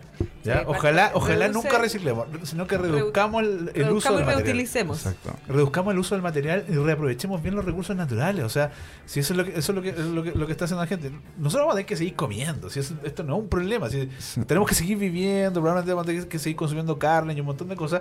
Pero hagámoslo de una manera en que aprovechemos bien los recursos. Pero fíjate lo que dijo la ONU con respecto a eso. La ONU, que se supone que es un estamento mundial, reconocido, qué sé yo, con gente pensante, inteligente, dijo, tratemos de ser vegetarianos. Y lo dijo ahora, lo Ahora pusieron. entonces, ahora. tratemos ser 93 gramos de no, carne a la semana. Tratemos de ser vegetarianos. se cuando, cuando, cuando habíamos Escuchado. escuchado, tratemos de ser vegetarianos. O sea, que si ellos lo están diciendo, No solo, es porque algo que está pasando. Sacar hasta una dieta. Hay una dieta Sí. que, te, que te pusieron ahí un menú de comida para que, que, que es el menú de comida en que si tú lo, si todo el mundo lo, lo, lo, lo aplica, debiéramos bajar el cambio climático de manera drástica y considerable. Pero imagínate, No. Es que la industria de la Pero carne es qué tan- tremenda. pero Por que eso. a lo que llegamos son hoy, Tres actores. que lo dice la ONU, no, sí, lo no lo decimos Pero nosotros. Están sí. los pero- organismos, los organismos, los gobiernos, bueno, como la ONU, que son ya macroorganismos, después están los, los países, los gobiernos, están las empresas y están las personas. Entonces, todos tenemos que hacer cambio. Empresas, personas, gobiernos, organismos grandes. Entonces ahora nosotros tenemos que hacer ese cambio y eso es lo que buscamos con Emergencia 19. O sea, hay empresas dentro de Emergencia 19, hay empresas que están trabajando por el cambio. Y, y te invito para que estén dentro de Emergencia 19, Por supuesto. porque lanzamos, Beto, lanzamos la ¿ah? página, No sí, lanzamos la página web hoy día. Y en la página web sale quiénes son las personas que son miembros Pongamos, del equipo. pongamos la, Sí, pongamos la página web. eh, Feño. Emergencia19.com Emergencia19.com. sale quiénes son los miembros del equipo, cuál es nuestro manifiesto, cuáles son las acciones que vamos a tomar. Y dentro de las acciones que vamos a tomar es lograr que se decrete emergencia, pero también hacer cultura, y, o sea, enseñar dentro de los colegios, universidades, empresas, de cuáles son las soluciones. O sea, cómo reciclar, cómo ahorrar Cómo agua, reducir, cómo, cómo hacer, exacto, exacto, exacto. Pero aparte hay una pata que son las soluciones, porque necesitamos trabajar en las soluciones, porque el gobierno no está trabajando en las soluciones. Y las soluciones están en, en, en, en las personas que hoy la- están haciendo economía circular, están en empresas que estamos nosotros con justicia social, etcétera, etcétera, etcétera. Y lo importante es empezar a conectar todas esas. O sea, todas las empresas que están haciendo reciclaje, conectarlo a nivel nacional. Todas las empresas que están haciendo compostaje, unirla a nivel nacional. Que es lo que debería hacer el gobierno. Pero como no lo va a hacer el gobierno, lo vamos a hacer nosotros como emergencia 19. Solo va a ir haciendo en la medida que vaya encontrando negocios en la pasada. Exacto. Que, o sea, es que- voy- que es como se mueven los gobiernos, se sea del los- lado que sea. Sí. Claro, pero el gobierno mueve no se mueve con la suficiente celeridad. Y esto tiene que ser un cambio que tiene que ser en pocos años. Sí, Entonces, es hoy día nosotros estamos levantando ya fondos. eh, la gente puede donar o puede comprar eh, los kits de acción, que vienen esta pulsera, vienen dos pulseras, viene un set de stickers. Ese es el kit básico que estamos lanzando, pero también hay un- unos kits para personas que si quieren manifestarse en la calle pueden usar una polera de nosotros. Poco Eh, sí, obvio. Le iba a traer, sorry, pero salí tan apurado que no les pude traer una. Regalo. quedar con eso, no hay problema. Pero pueden entrar a la pueden entrar a la página y pueden pueden comprarla para que les llegue a domicilio. Hoy está bonita la pulsera. Sí, está hecha de plástico reciclado, 100% Maravilloso. plástico reciclado, bolsas recicladas, todo el, el tejido es de bolsas recicladas y más encima está tejido por una cooperativa de mujeres en riesgo social de San Bernardo. Y el broche está hecho de residuos tecnológicos, o sea, de plástico residuo. Entonces, nuestro... Te nue- la voy a poner igual. Sí, dale. Oye, Y van a haber influencers, porque tenemos influencers que pronto vamos a lanzar, influencers de la televisión, empresas, eh, artistas, vamos a estar haciendo eventos, un evento, el primer evento del 31 de agosto en Concepción, un festival donde van a haber más de mil personas en la Universidad de Biobío, después en el Teatro Caupolicán en octubre, que pronto vamos a lanzar quiénes son los artistas, pero hay artistas así que ya me confirmaron que están Chancho en Piedra, está Manuel García, y van a haber otros artistas O también sea, muy y, y geniales. también, hay- digamos, ley. Carlos, que conversamos nosotros juntos. Hablamos con Santa Feria, hablamos con los Vázquez, Van a- hablamos, hablamos con muchos que dijeron, sí, nos Sí, interesa. Y la idea es que van a estar. Entonces, que, Vasconcelos, hay que movilizar. O sea, el, me- Deportista. eh, desde, Esto desde es la, una mini teletón Desde, es, la, es la lanzando. teletón del clima. Sí, La Teletón del clima. la teletón del planeta. Eso. Ojo, pero que Correcto. dejemos algo súper en claro, Carlos. El Lola Balusa al medio ambiente. Dejemos algo claro, no somos Greenpeace, no nos queremos pasar de Greenpeace, no, no, no, no. Esto, esto, esto que nosotros somos y que ustedes son, porque ojo, no tiene un dueño en particular, tiene fundadores, cofundadores y tiene eh, equipo de producción. Todos somos Emergencia 19, eso es lo más maravilloso. Por lo tanto, no solo porque eres famoso estás acá. Tú puedes ser eh, el líder de la población, líder en las condes, puedes ser de un de, eh, alcalde, puedes ser montones de cosas eh, eh, que no interfieran con que tú seas parte de Emergencia 19. Aprovechamos esta tribuna, Carlos, para invitar a que todos se unan. Esto Así no es. es. un tema, nosotros no estamos contra Piñera ni con el gobierno turno, olvídense eso. Hay gente que nos preguntaba, ¿están en contra de que nosotros estamos No, en contra de nadie no ni de No, nada? Estamos a favor, estamos planeta. a favor del planeta. ¿Qué significa estar a favor del planeta? Estar comunicados, cohesionados y coexistir entre todos. Eso significa, por lo tanto, nos necesitamos a todos. Acá no es el bueno, Sí. el malo, el que nos sirve. Aquí todos somos llamados a que esto se cumpla. Y Carlos, quiero que repitáis, por favor, qué es lo que tenemos que lograr para la COP25, porque esto tiene, Así es. tiene, tiene algo en particular. Sí. Nosotros, cuando se creó esto, Carlos dijo, tenemos que lograr que en la COP25 se declare, se declare emergencia climática a Chile. Sí, y de eso depende de Chile, o sea, del esfuerzo que podamos hacer nosotros los chilenos, de poder hacer, comillas, presión, pero en verdad demostrarle a los gobernantes del mundo de que necesitamos declarar emergencia climática, eso va a beneficiar a Alaska, va a beneficiar a África que se está quemando, a Australia que se está rotizando ¿Se, y se así. inscribieron, ¿Se inscribieron en la COP25 como organización o no? Sí. No, nosotros Ahí- ahí- somos desde afuera de la COP25. Sí. ¿Cachai? Ah, ¿por qué pero, no- por pero qué no igual, inscribirse? eh, eh, pero Sí. sí, igual es importante. Mira, Porque- cuando estamos Porque nosotros recién fundamos ahora. Pero igual, Ah. igual te puedes Y- inscribir, ¿ah? Ojo. Sí, o sea, si Porque, podemos estar dentro de la hecho- COP25, de hecho, bonito. de- dentro de la COP existen dos lados. Está el lado de las negociaciones, está el lado, el, el side, el side event, donde además puedes hacer protestas, donde más puedes estar con la protesta de la, del, del emergencia 19. O sea, a ver, yo siempre he pensado que para cambiar el sistema hay que estar dentro del sistema también. O sea, hay que tener una patita dentro del sistema porque si no tampoco, o sea, esto, esto de tirar de piedra desde afuera funciona, pero también hay que estar adentro. Entonces, te invito a que te inscribas. Se- se- O tú sea- puedes, puedes inscribirte adentro. Pero, pero estaría dentro del side event.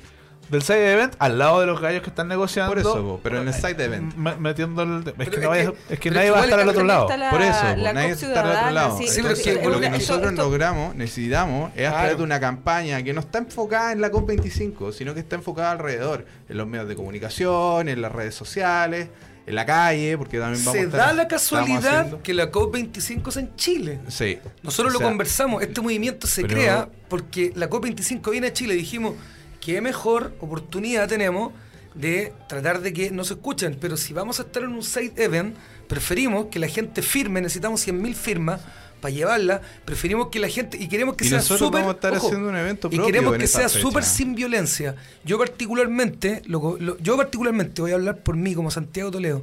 Creo que la- las marchas y todo esto son súper violentas porque siempre hay gente que no entiende el concepto final. El concepto final de esto es muy pacífico. Tiene que ver con mucho, mucho, mucho respeto. Tiene que ver con mucha admiración al que está al otro lado pensando como pensamos nosotros. Por lo tanto, en el evento musical que se crea, ¿por qué se crea un evento musical? ¿Por qué en una marcha? Porque pudimos haber hablado con la intendente, decir, queremos marchar. Sabemos que va a haber violencia, sabemos que algunos se van a aprovechar.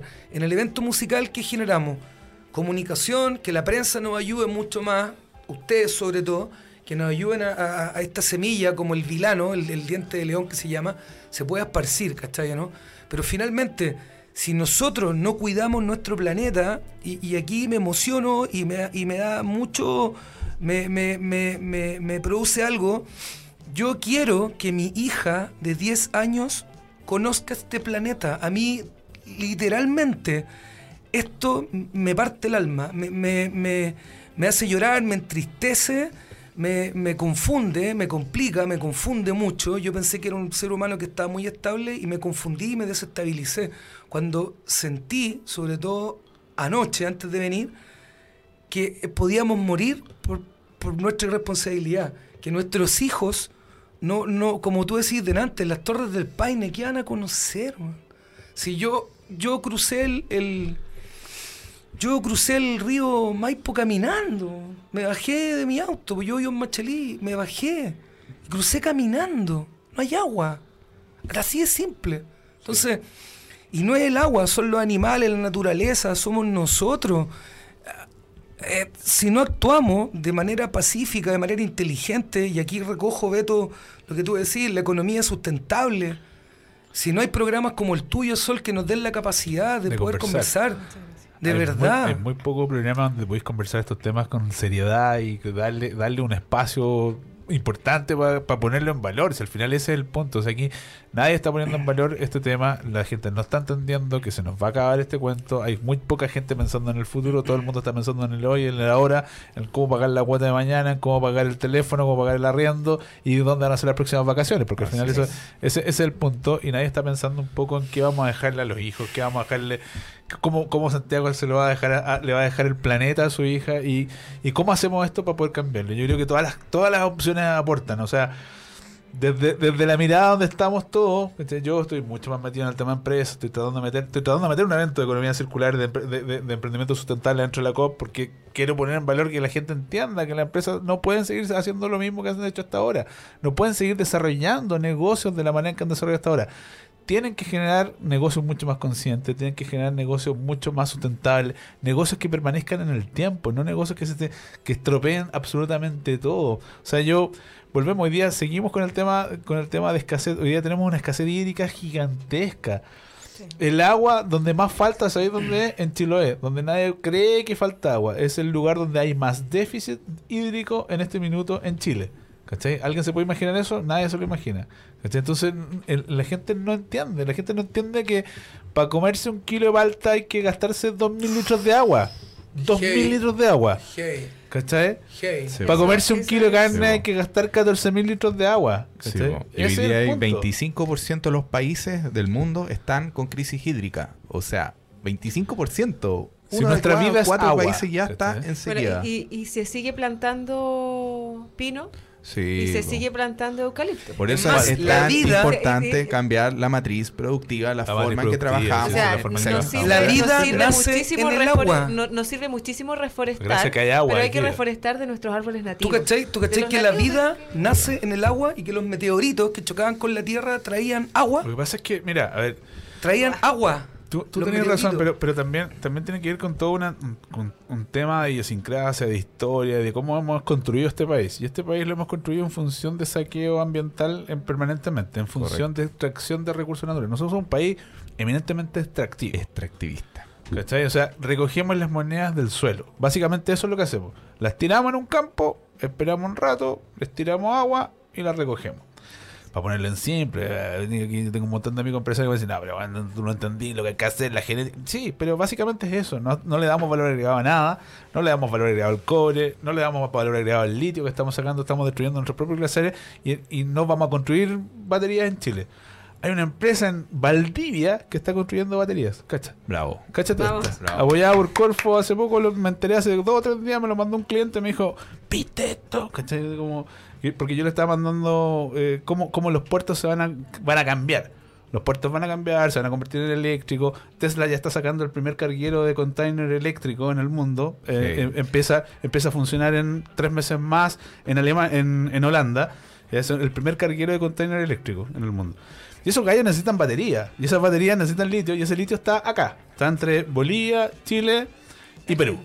En Argentina. en el- Argentina hay, pero poquito. Poquito. Más, eh, recogiendo lo tuyo, yo estuve en China hace poco, hace muy poco, y el negocio de Chile es China, Claro.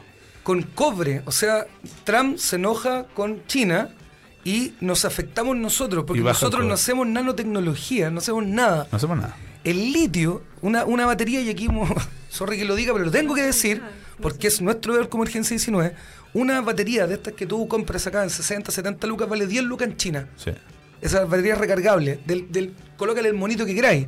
Colócale el monito que queráis, colócale la frase que tú queráis, la más taquillera, la más flor, la de osito panda que tú queráis. Eso vale 10 lucas y aquí te la venden en que- 70. Si nosotros produciéramos, como dice Beto, nuestros, produciéramos nuestras propias baterías, olvídate. ¿Qué, qué, qué podríamos hacer para la región? Nosotros, ¿qué podríamos hacer para la región donde estamos? Lo que pasa es que, mira, la gente no se da cuenta. Mira, volvi- voy a volver solo un segundo a la ropa. Cuando tú vayas a la tienda del retail y te compráis en rebaja una bolera que cuesta 3 lucas y que miráis la etiqueta y que viene de Vietnam, de Tailandia, tú tenés que entender que a alguien nos estamos cagando. Así, así, así literalmente. ¿cachai? Sí, pues si cuesta tres. Hay alguien que dejamos de, sin comida, hay alguien que no le 300 pagamos nada, en China, hay alguien que no le pagamos nada, hay alguien, hay un recurso natural que nos estamos faenando sin tener ninguna conciencia. Entonces esto es lo que hay que transmitirle un poco a la gente. O sea, a mí Sí, me bueno. alegra mucho que exista gente como Carlos, como Santiago que esté haciendo este tema de, de emergencia 19 porque finalmente están poniendo el mensaje potente rápido, ¿cachai? Pero después la vuelta es, ok, ¿cómo vamos haciendo este cambio cultural? ¿Cómo le vamos haciendo, cómo vamos haciendo que la gente cambie su forma de hacer las cosas? Empieza a preferir productos que sean mucho más sustentables. Porque aquí el tema es que cuando tú me decís, no, es que todo el mundo compra esto, ya, pero si lo que queremos es que no, que no exista eso, que no lo compre todo el mundo. Obvio, weón, obvio, ¿cachai? obvio. Entonces, ¿cómo hacemos para Sí. que dejen de comprar idioteces y que dejemos de comprar cosas? Y nos dejen también a nosotros hacer, me- mejorar un poco leyes para que no nos metan obsolescencia programada en los teléfonos, no metan obsolescencia programada en el computador y un montón de cosas. Tu teléfono deja de funcionar al segundo año porque los gallos no te dejan eh, eh, Actualizarlo. actualizarlo, Y ¿cachai? todo eso está permitido. Y todo eso lo permitimos, ¿cachai? Legalmente lo permitimos, entonces, y, y eso es súper complejo. Estamos es. dormidos. Pues yo, hoy día, para como aportar un poquito a ustedes, estoy, estamos todos en este camino de, de reeducar. Yo me reeduqué a mí misma y eso es lo que comparto con el resto. Desaprendamos lo que aprendimos y aprendamos lo que tenemos que aprender O ahora. sea, mira, Entonces, ¿dónde, ¿dónde encontramos esta educación?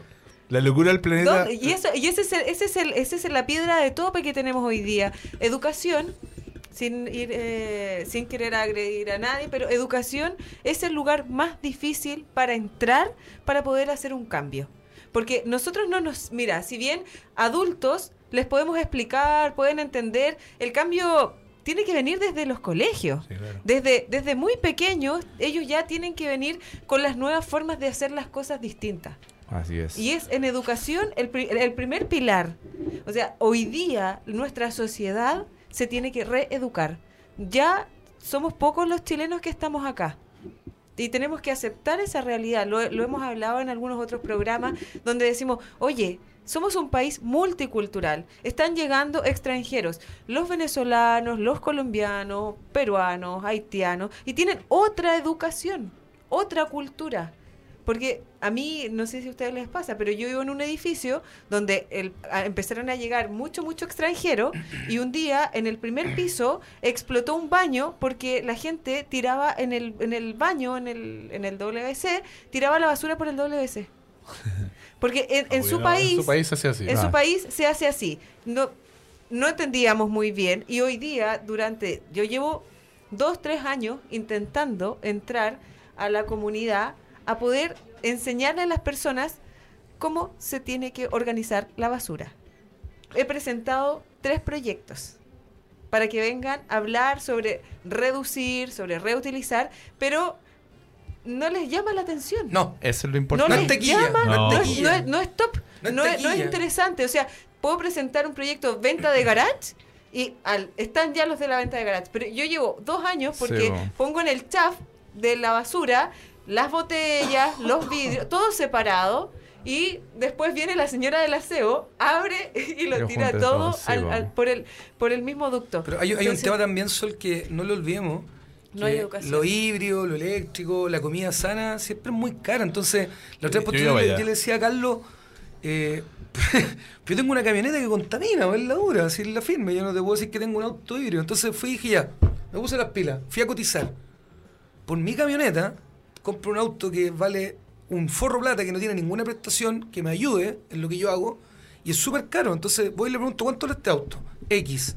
Pero tiene la versión híbrida, X más X más X más X. Sí, pues. Entonces, si no tenemos, no tenemos nosotros lo que podemos adquirir productos para descontaminar a, a- a- a gran escala, ¿de qué manera lo hacemos? Tú te comes un trozo de carne, en- pongámosle el caso cuando tú vayas a comer, el vegetariano siempre es más caro que la carne, con el arroz, con todo lo que hay. Entonces, ¿y usted quiere vegetariano? Te cuesta más. O sea, para los veganos es súper difícil comer en este país. Mi pues, hija, mi hija es vegana absolutista. Absolutista me refiero. De hecho, no se sube ni siquiera a mi camioneta de repente porque tiene cuero. Es vegana, absolutista, total. Y es sumamente difícil y caro. Sí, po.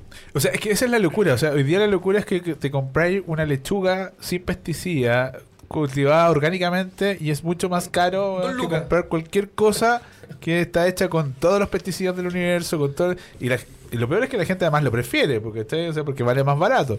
Entonces, el huevo libre es mucho más caro que el huevo producido en serie, Sí, weón, modificado genéticamente, Por eso es tan con son ningún tan color y con Yo me gusto a las metí, yo me metí, yo me metí, yo soy intruso. son tan importantes. Yo soy los intruso el emprendedores hoy día son tan importantes. Sí, yo, los yo me metí, soy intruso, me tenía en el campo. Oye, ¿cuánto de la gallinita se gastan menos de la mitad de lo que significa producir huevos de gallina en empresas grandes? Pero te lo venden tres veces más igual. ¿Por Sí, qué po. es taquilla? ¿Por qué es la onda? Claro. Porque comer obvio, sano, sí, tú vas a restaurante que no voy a decir los nombres, y un plato con verde, solo con verde, vale 9 lucas.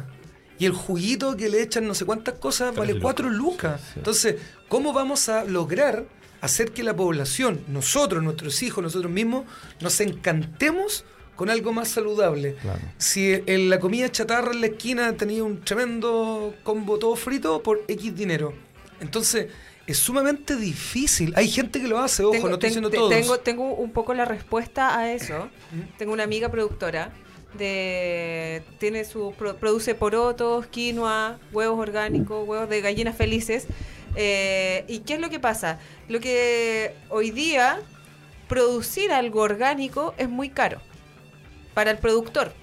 Entonces, por eso tiene un valor agregado. ¿Qué es lo que pasa? Eh, quiero tener eh, un, un terreno, este- este- esta hectárea voy a plantar eh, para hacer quinoa orgánica. Ella este año lleva dos años sin poder cultivar quinoa orgánica. No ¿Por qué? po.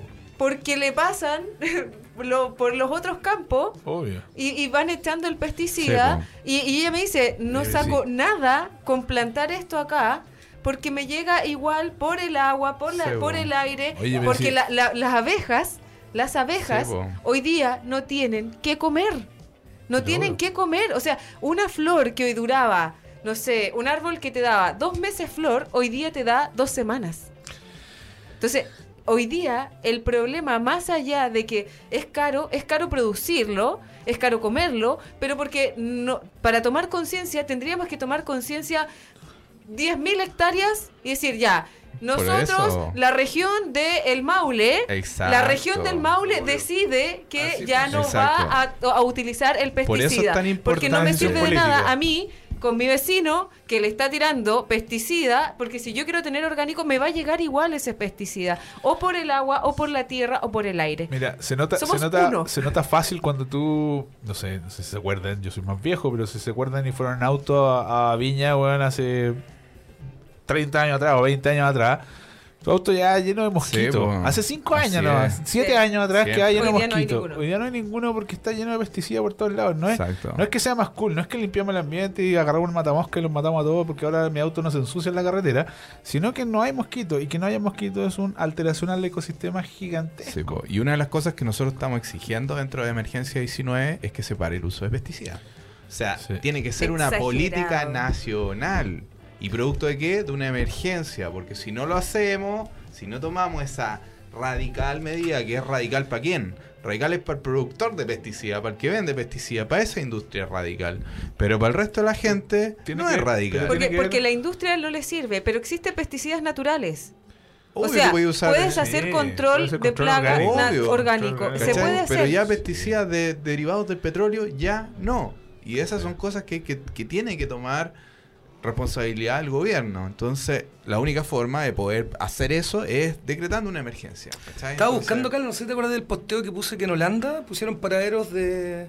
Ah, de Ah, sí, abejas. para las abejas, sí. Para que las abejas Ese puedan- tipo de cosas es necesario hacerlas. Holanda pero, fue, ¿o no? Pero no. Se me perdió el posteo, no lo un- encuentro. Un paradero tiene que estar lleno. Bueno, ahora, ahora este mes de agosto, eh, los amigos de Mundo Miel que vinieron acá a la radio hacen una campaña para plantar flores para lo, para las abejas. Así que voy a hablar con ellos. Vamos, por favor, vamos a, los voy a invitar. Es una actividad súper linda. Yo me voy harto al campo y hago este tipo de actividades porque hay que aportar. Yo pongo, si podemos poner florcitas en nuestro balcón plantitas para que se alimenten las abejas también, también. o sea. hay que hay que ayudarlas, digamos. ¿Quieres- Nos quedamos sin abejas. ¿Quieres escuchar a los pajaritos planta árboles? Eso es, lo- Sí. es- es un poco lo mismo. Sí. Entonces, y eso- un poco con el con lo que estaban mencionando antes, por ejemplo, hoy día yo que vendo papel higiénico, sí, incluido el mejor papel de Chile. ¡Ay, eh, bravo! Sí, y toalla no. Nosotros ya ¿Cómo sí, se llama eso? toalla, ¿Toalla y de higiénica? pronto se viene ¿Cómo se llama la toalla? Las toallas mano? de cocina. Esas, son las mejores. no toalla nova. No, Por eso, ¿cómo se llama? No, papel tampoco, absorbente. Papel higiénico. ¿Cómo se Pero llama? por ejemplo nosotros somos capaces hoy día, lanzamos una toa- un, un formato de- que viene en caja. O sea, viene sin ¿Y te plástico. devuelven la caja? Perfecto. ¿Te ¿Cachai? devuelven la caja? Si quieren, sí, lo pueden devolver, ojalá. Hay gente que llega, saca los rollos, pa, pa, pa, y me devuelve la caja. Si tenemos Ah, que-. ¿Cachai? Pero mi- eso sale más barato que ir al súper y comprar una tonelada de plástico con papel. Sí. ¿Cachai? Entonces yo, como empresa, doy el ejemplo de que sí se puede tener un producto más sustentable que el resto y más ecológico. Pero la gran diferencia está en que yo no entro al retail. ¿Cachai? Entonces, por ejemplo, todos los productores que, por ejemplo, los mismos de la miel, ya ok, le va a salir más caro producir, ¿sí? Pero a la medida que van haciendo más eficiencia y van aumentando su escala, cada vez van disminuyendo los costos. Y si logran comercializar eso, no directamente a través del retail, obviamente van a llegar más barato. Porque el retail te corta un 40%, un 30%, un 50%. Entonces ahí se encarece el producto. Sí. Entonces nosotros como Emergencia 19, yo como incoludido voy a empezar a integrar cada vez más productores de productos así. ¿Para qué? Para que lo entregue. Ni siquiera lo entrego yo, lo entrego un representante de la comuna. O sea, estoy reduciendo la huella de carbono, no salen las, la- las cosas de mi oficina, sino que salen de la misma comuna. ¿Para qué? Para reducir el impacto. O sea, es posible hacerlo. Sí, posible pero, pero- es, es necesario hacerlo. siempre que tomemos en conciencia primero con nosotros Pero mismos. necesitamos que nos escuchen. Mira, aquí Sí. en Italia utilizan neumáticos usados para convertir vías ferroviarias en plantas de energía solar. ¿Por qué no podemos nosotros en Chile eh, eh, tener este tipo de iniciativas tan importantes, neumáticos que están botados por todos lados. No te digo que podamos lograr que, esto a lo mejor, tú sabes pero- que los pero neumáticos no son considerados basura. La iniciativa. no- no son considerados basura. Entonces, los neumáticos, por ley, no pueden llegar al vertedero ni al relleno sanitario. Entonces, la pregunta es: pregúntate tú dónde llegan esos ¿Dónde- neumáticos. dónde ¿Dónde están? están? ¿Dónde están? ¿Dónde Como en están? Springfield, una ¿Cachai, torre no? gigante que después se ¿Sabes lo- la minería, ¿sabes lo que hace? Los entierran al desierto. Hectáreas y hectáreas de Asqueroso. neumáticos enterrados en el desierto. Aquí está. Ciudad Holandesa convirtió 320 paradas de autobús y se fue la señal. Súper bien. Sí. Ah, Pero que, bueno. no, aquí está. Ciudad Holandesa convirtió 320 paradas de autobús en paradas de abejas para ayudar a que se reproduzcan.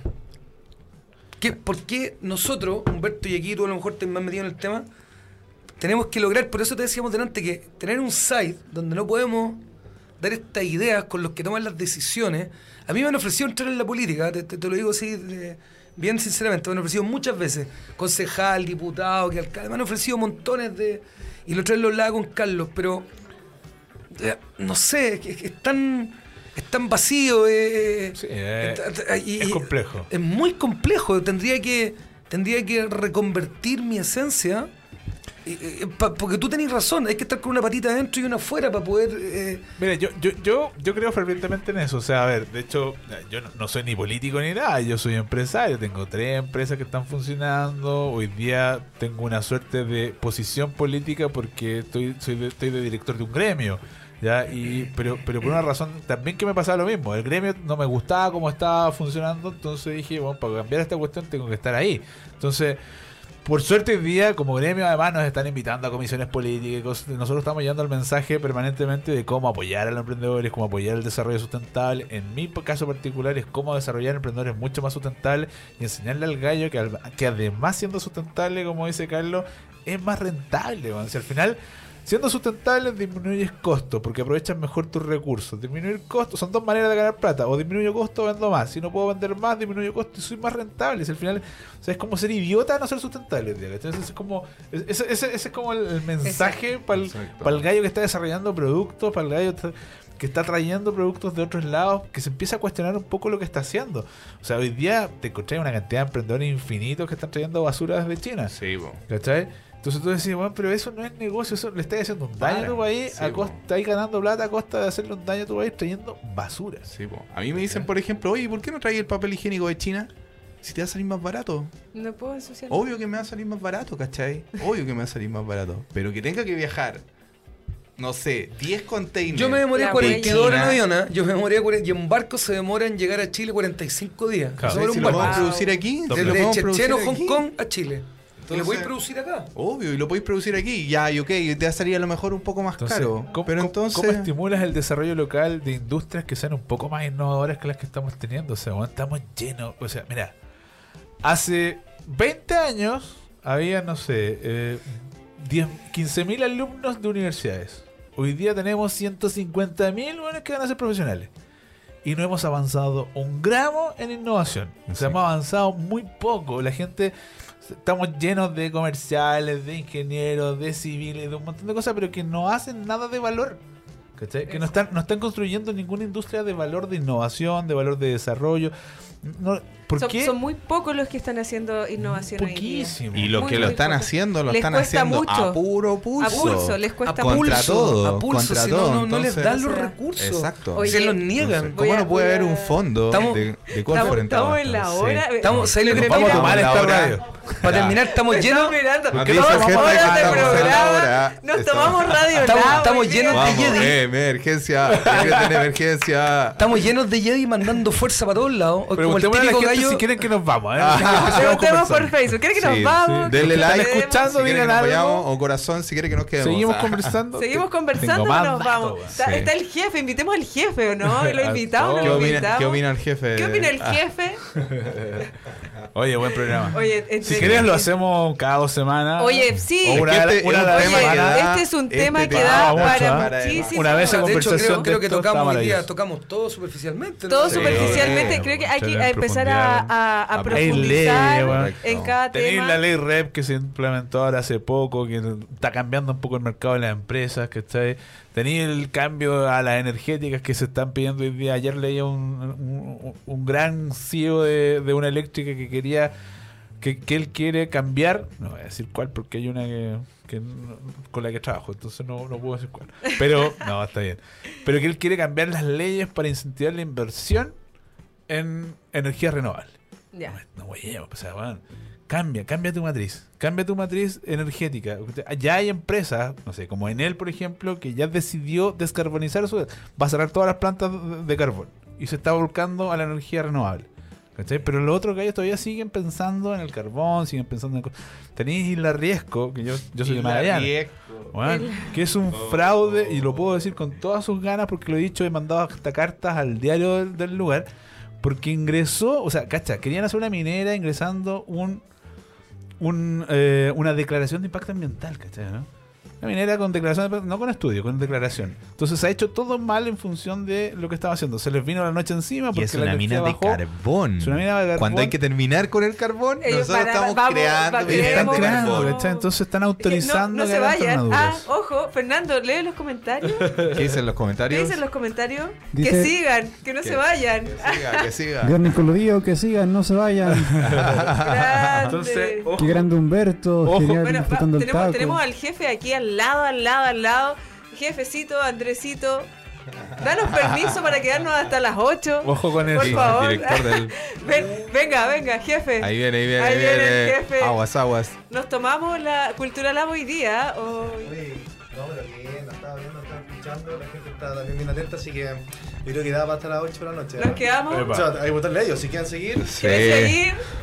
Programa extendido. Programa Oye, yo, me- yo me tengo, extendido. yo me tengo que ir porque tengo que ir a prender la chimenea. Ah, Súper. Voy a, voy voy- helado. voy- voy a ir a hacer un asado. así. Está poniendo helado. Yo me tengo que ir porque tengo un asado con unos amigos, está el carbón listo y la carne, compramos una vaquilla. Súper conectado. Claro. claro, no entendiendo nada, no entendiendo nada. Yo Bueno, a eso me refería antes, cuando estamos llenos de Jedi, mandando fuerzas para todos lados, o casos, cuando hablamos del pueblo mapuche, todos colocan la bandera. Hay gente que le he preguntado y no saben dónde cresta viven los mapuches. Pero desde Santiago, ponerse una bandera mapuche y ponerse a hablar a favor del pueblo sin hacer nada es lo mismo que hablar del cambio climático, hablar de que el planeta se está acabando y seguir haciendo literalmente nada. No, sí. Mira, allá en el colegio invertimos millones de pesos en Machalí. En el colegio, los estacionamientos de los profesores son paneles solares. ¿Qué significa? Maravilloso. Costó millones de pesos. Y los papás, enardecidos, que como el centro padre, y no se dan cuenta, primero, no le vamos a comprar más electricidad a ninguna empresa. Segundo, Son energías renovables, sacamos la energía del sol. Tercero, modernización. Estamos descontaminando. Y hay papás inteligentes por lo demás que estaban en contra del proyecto porque era cómo se nos iba a mostrar esa plata. Pudimos juntar los recursos y cambiar nuestra matriz energética del colegio interna. Yo creo que, Y ahora que está y subiendo, cuarto, y yo cuarto, creo que hasta, hasta están ahorrando. no, y cuarto, además, que eh, estáis creando una conciencia desde los cabros chicos. A los- de- a los niños, a los jóvenes. Obvio. Oye, a mí se me es el que pecho. Oye, déjame, déjame colgarme, desde- desde- déjame colgarme de una cosa que tú dices, porque al final tú en ese colegio estoy seguro que tenéis papás que son ingenieros, que son un montón de cosas, que son gente inteligente. Si al final este problema es que la gente inteligente no está entendiendo. Ese, ese es el Sí. cuento. ¿Cachai? ¿no? Si- Se hacen los tú- locos. Se hacen los locos, no lo entienden. Gente que, que va a tomar las riendas de empresa y que les da lo mismo, que, que no que mientras te depositen el sueldo una vez al mes siguen contaminando, siguen haciendo cosas. Entonces hay que cambiar la forma de hacer empresas. Nosotros para eso creamos el Emprendo Verde, para poder cambiar la forma de hacer empresas con la gente. Llevamos ocho años, estamos todos los meses ahí dándole al tema, Carlos fue invitado una vez a hablar con mucho éxito al tema. Hoy día hemos crecido un poco, nos pisan mal, que hay un montón de cosas más. Está un- Radio Lab vinito, Chile, Media Lab haciendo ahí. No me invitaron esta vez, no me invitaron. No, ya viene, ya viene, ya, Ya viene. viene, ya Entonces, estamos Mañana, que- mañana podrías ir con nosotros. Yo voy a ir mañana. Carlos, vamos mañana a las seis y media. ¿Dónde? ¿En el Prendo Ah. Ahí en el. Lounge Cowork. Mañana hablamos, de, mañana hablamos de bioproductos. Bioproductos. Bioproductos que es tratar de hacer productos en función de los desechos orgánicos de la industria. Bien. ¿Cachai? Y traemos un gallo que es maravilloso, que a mí me encanta mucho, que ya hoy día es amigo de nosotros, que lo encontramos en Coquimbo, que está desarrollando un, producto, un, un proyecto con la industria acuícola pesquera. Bueno. Y por ejemplo ha producido cosas como, como, como, como que se metió en la industria del camarón, gente que es camaronera, tú el camarón te comís la colita del camarón. Sí. La colita del camarón es el 17% del producto camarón. El otro 83% se iba a vertedero. A vertedero, no a relleno, porque en Coquimbo no hay relleno, hay vertedero. ¿cachai? O sea, se va. O disposición final. Ella se gastaba 500 millones poniendo en disposición final el residuo. 500 palos al año. ¿cachai? Entonces, agarraron el, rest- el, el residuo, sacaban la colita de camarón, la seguían exportando, comiendo para que tú te la comas en tu pizza y todo, en tu ensalada. Y el resto lo mandaron a análisis y de ahí están sacando hoy día quitosano. Quitosano es un enraizante natural que viene del camarón. Están sacando un snack de camarón, están sacando una salsa camarón, tipo la salsa de ostra, ¿cachai? Y están sacando colorantes desde el camarón. Y están aprovechando hoy día, llegaron a un aprovechamiento más o menos del 83% del producto camarón. Genial. Eso es cuando tú empezás a hacer economía circular y empezás a cambiar las cosas. Eh, los ostiones, por ejemplo, están. Tú te comes el ostión, que lo sacan, la- abre la, la concha, saca el ostión y siempre queda un residuo orgánico ahí. Antes se botaba, se mandaba a disposición final y se gastaba. Hoy día lo agarraron, lo tomaron, lo mandaron a análisis y encontraron que eso podía convertirse. eh, lo mandaron a una empresa de innovación alimentaria que está acá en Curauma, en Santiago, o sea, en, en Viña. Y ellos están haciendo hoy día una sopa de ostiones. Y una sopa de ostiones que se va a empezar a exportar en, un- en muy corto tiempo más. Las conchas de las machas, por ejemplo, la están probando para, poner- para hacer, eh, para hacer, ¿cómo se llama? Paneles eh, aislantes de la construcción. Que tienen un montón de propiedades, porque como vienen del mar, no le salen hongos, hay un montón de propiedades asociadas a eso, son mucho más aislantes y se están reaprovechando y eso ya no llega a vertedero. Toneladas de conchas que llegan a vertedero las van a convertir en paneles para la construcción. Entonces, cuando tú empezás a repensar las industrias, empezás a aprovechar mejor los recursos, porque al final los recursos los vayas a seguir sacando. Tú vayas a seguir sacando cumarón, vayas a seguir sacando ostiones porque además lo estás cultivando. Eh, puta, nos encontramos con un montón de cosas. Nos encontramos con comunidades, por ejemplo, de gente de locos que se auto-restringieron en la, en, en la cuota que tienen. Tienen una, tenían una cuota de sacar un millón de locos al- en la temporada y ellos mismos dijeron no vamos a sacar 600 mil nomás porque si no se nos acaba en 10 años más. ¿Cachai? Entonces, la gente empieza a tomar conciencia de cosas que, que no entiende, que tú no sabes hasta que te metes realmente en profundidad en los temas y empiezas a armar estas cosas como eh, y empiezas a, a identificar que hay empresas que pueden ser distintas. Y eso es lo que eso es lo que hay que eh, mostrarle a la gente. Lo que hacemos en el Emprendedor Verde es mostrarle cómo hacemos una empresa distinta, cómo hacemos una empresa más sustentable, cómo reaprovechamos los productos. Eh, queríamos tener una chica que está haciendo hoy día plásticos de algas, por ejemplo, bioplásticos asociados al alga, ya que son que terminan siendo después Oh, hablando de, de bolsa, en, ¿Ya? en, eh, en la, en el- la cumbre me topé, te- no sé si estará- no sé si tenemos el, el video o no, bueno, pero lo voy a poner en, al- en alguno de los programas, un amigo que hace bolsas de maíz. ¿Ya? Del maíz. Sí. Sí, pues, Las sí, bolsas obvio, del maíz y es biodegradable y todo. Sí, pues. O sea, de verdad aprovechemos de, de ponernos... Sí, la creatividad está ahí. O sea, ese es el futuro. Ese es o el futuro. Utilicemos los recursos que, que- tenemos ahora. La tecnología Hay que usar los está. recursos con Todo está. cuidado. ¿Te acuerdas esa, esa bolsa que se deshacía con agua? Igual, igual estaba, así- estaba hecha con un poco de petróleo. Entonces, ojo con eso. Entonces hay que tener cuidado. Hay que tener cuidado con estas cosas que se biodegradan malamente. Porque al final se deshacen, pero terminan en micropartículas de plástico. Sí, pues las biodegradables, todas esas ¿Cachai? biodegradables. Todas las- todas las son biodegradables son peores, Después las terminamos tomando en el agua. O sea, Ay, te- mira, hay un estudio que dice que te estáis tomando, por lo menos te estáis comiendo una tarjeta de crédito a la semana Sí. en plástico que comís, entre el pescado, el agua que tomáis, un montón de cosas, en microplástico. Una tarjeta, cáchanse ustedes comiéndose su tarjeta de crédito todo lo- to- toda la semana. Una, una, entonces, ojo, porque al final lo que, lo que estamos haciendo aquí, es, insisto, es tratar de hacerle entender a la gente que tenemos que cambiar la forma de ver nuestra vida. Eso, eso tiene que ver, eso tiene que ver con la conciencia. Aquí hay que usar mucha espiritualidad en esto. Hay que elevarse mucho. Yo, y aquí voy a decir por qué hay que evolucionar y elevarse. Todo el mundo criticó al Tyson, al de la. Al de la. el restaurante este que el tipo trató muy mal a la gente. El de la Yo también Italia. hice eso, sí, yo también lo hice. Y lo digo aquí de frente, lo digo. ¿Que lo criticó? Y lo hice. Ya. Yo hice eso. Con gente a la cual yo admiraba y quería y lo traté mal. Y le grité, yo era un mal jefe en algún minuto. Yo era un tipo prepotente, un tipo arrogante. Y resulta que la conciencia es lo único que me hizo evolucionar. ¿Qué quiere decir? Tomar conciencia de lo que, que estoy haciendo no está bien. Y eso no fue mi profesor de básica, no fue mi señora, no fue mi mamá, no fue mi papá, nadie. Yo tomé conciencia que lo que yo estaba haciendo estaba mal. Por eso hoy día escucho que el Tyson tal por cual. Yo te aseguro que con redes sociales hoy día sabemos más de lo que creemos. Obvio. Pero esa práctica, en algún minuto, yo como empresario, y aprovecho para pedir disculpas a quien pasé a afectar, muchos de ellos son amigos míos día, yo también dije e hice lo del Tyson con mi metro ochenta y así de prepotente. Entonces yo antes de sepultar al Tyson, invitaría a que tratemos de que él tenga conciencia de lo que hizo está tan mal y que eso lo ayude a cambiar y que se ponga a trabajar en pos de la buena forma de vivir. Y asimismo es emergencia 19. Yo tengo que tener conciencia de que tengo que contaminar menos, de que tengo que reciclar, que me tengo que dar cuenta que antiguamente uno llegaba y botaba la basura. Bueno, nosotros no menos mal porque eh, éramos bien criados, no bien educados, bien criados. Entonces, botar la basura, ¿por qué no se votaba? Porque hay una persona que limpia que no se merece eso. No era porque, ojo, no era porque se contaminaba el planeta. No, para el trabajo. ¿Te acordáis? Pero era, no, no boten la basura porque hay una persona que va a limpiar y eso no corresponde. Hoy día, Por educación era. es por educación, hoy día tiene que ser por conciencia. Mira, Amit Goswami, que es físico nuclear, que es mi profe, que él tiene un centro de ciencias neóticas en Estados Unidos, y él es el primero en tomar la física y llevarla a la espiritualidad. Y él dice que sin conciencia el ser humano no se puede conectar. Porque yo no tengo que ver un ejemplo para saber que está malo. Lo tengo que sentir.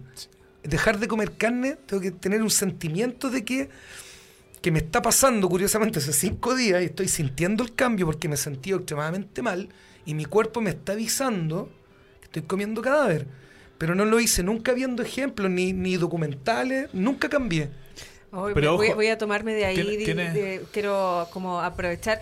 Yo me dedico a esto, po, a que la gente despierte, ah, a que la gente reaccione. ¿A dónde la viste? Reacciona, vamos.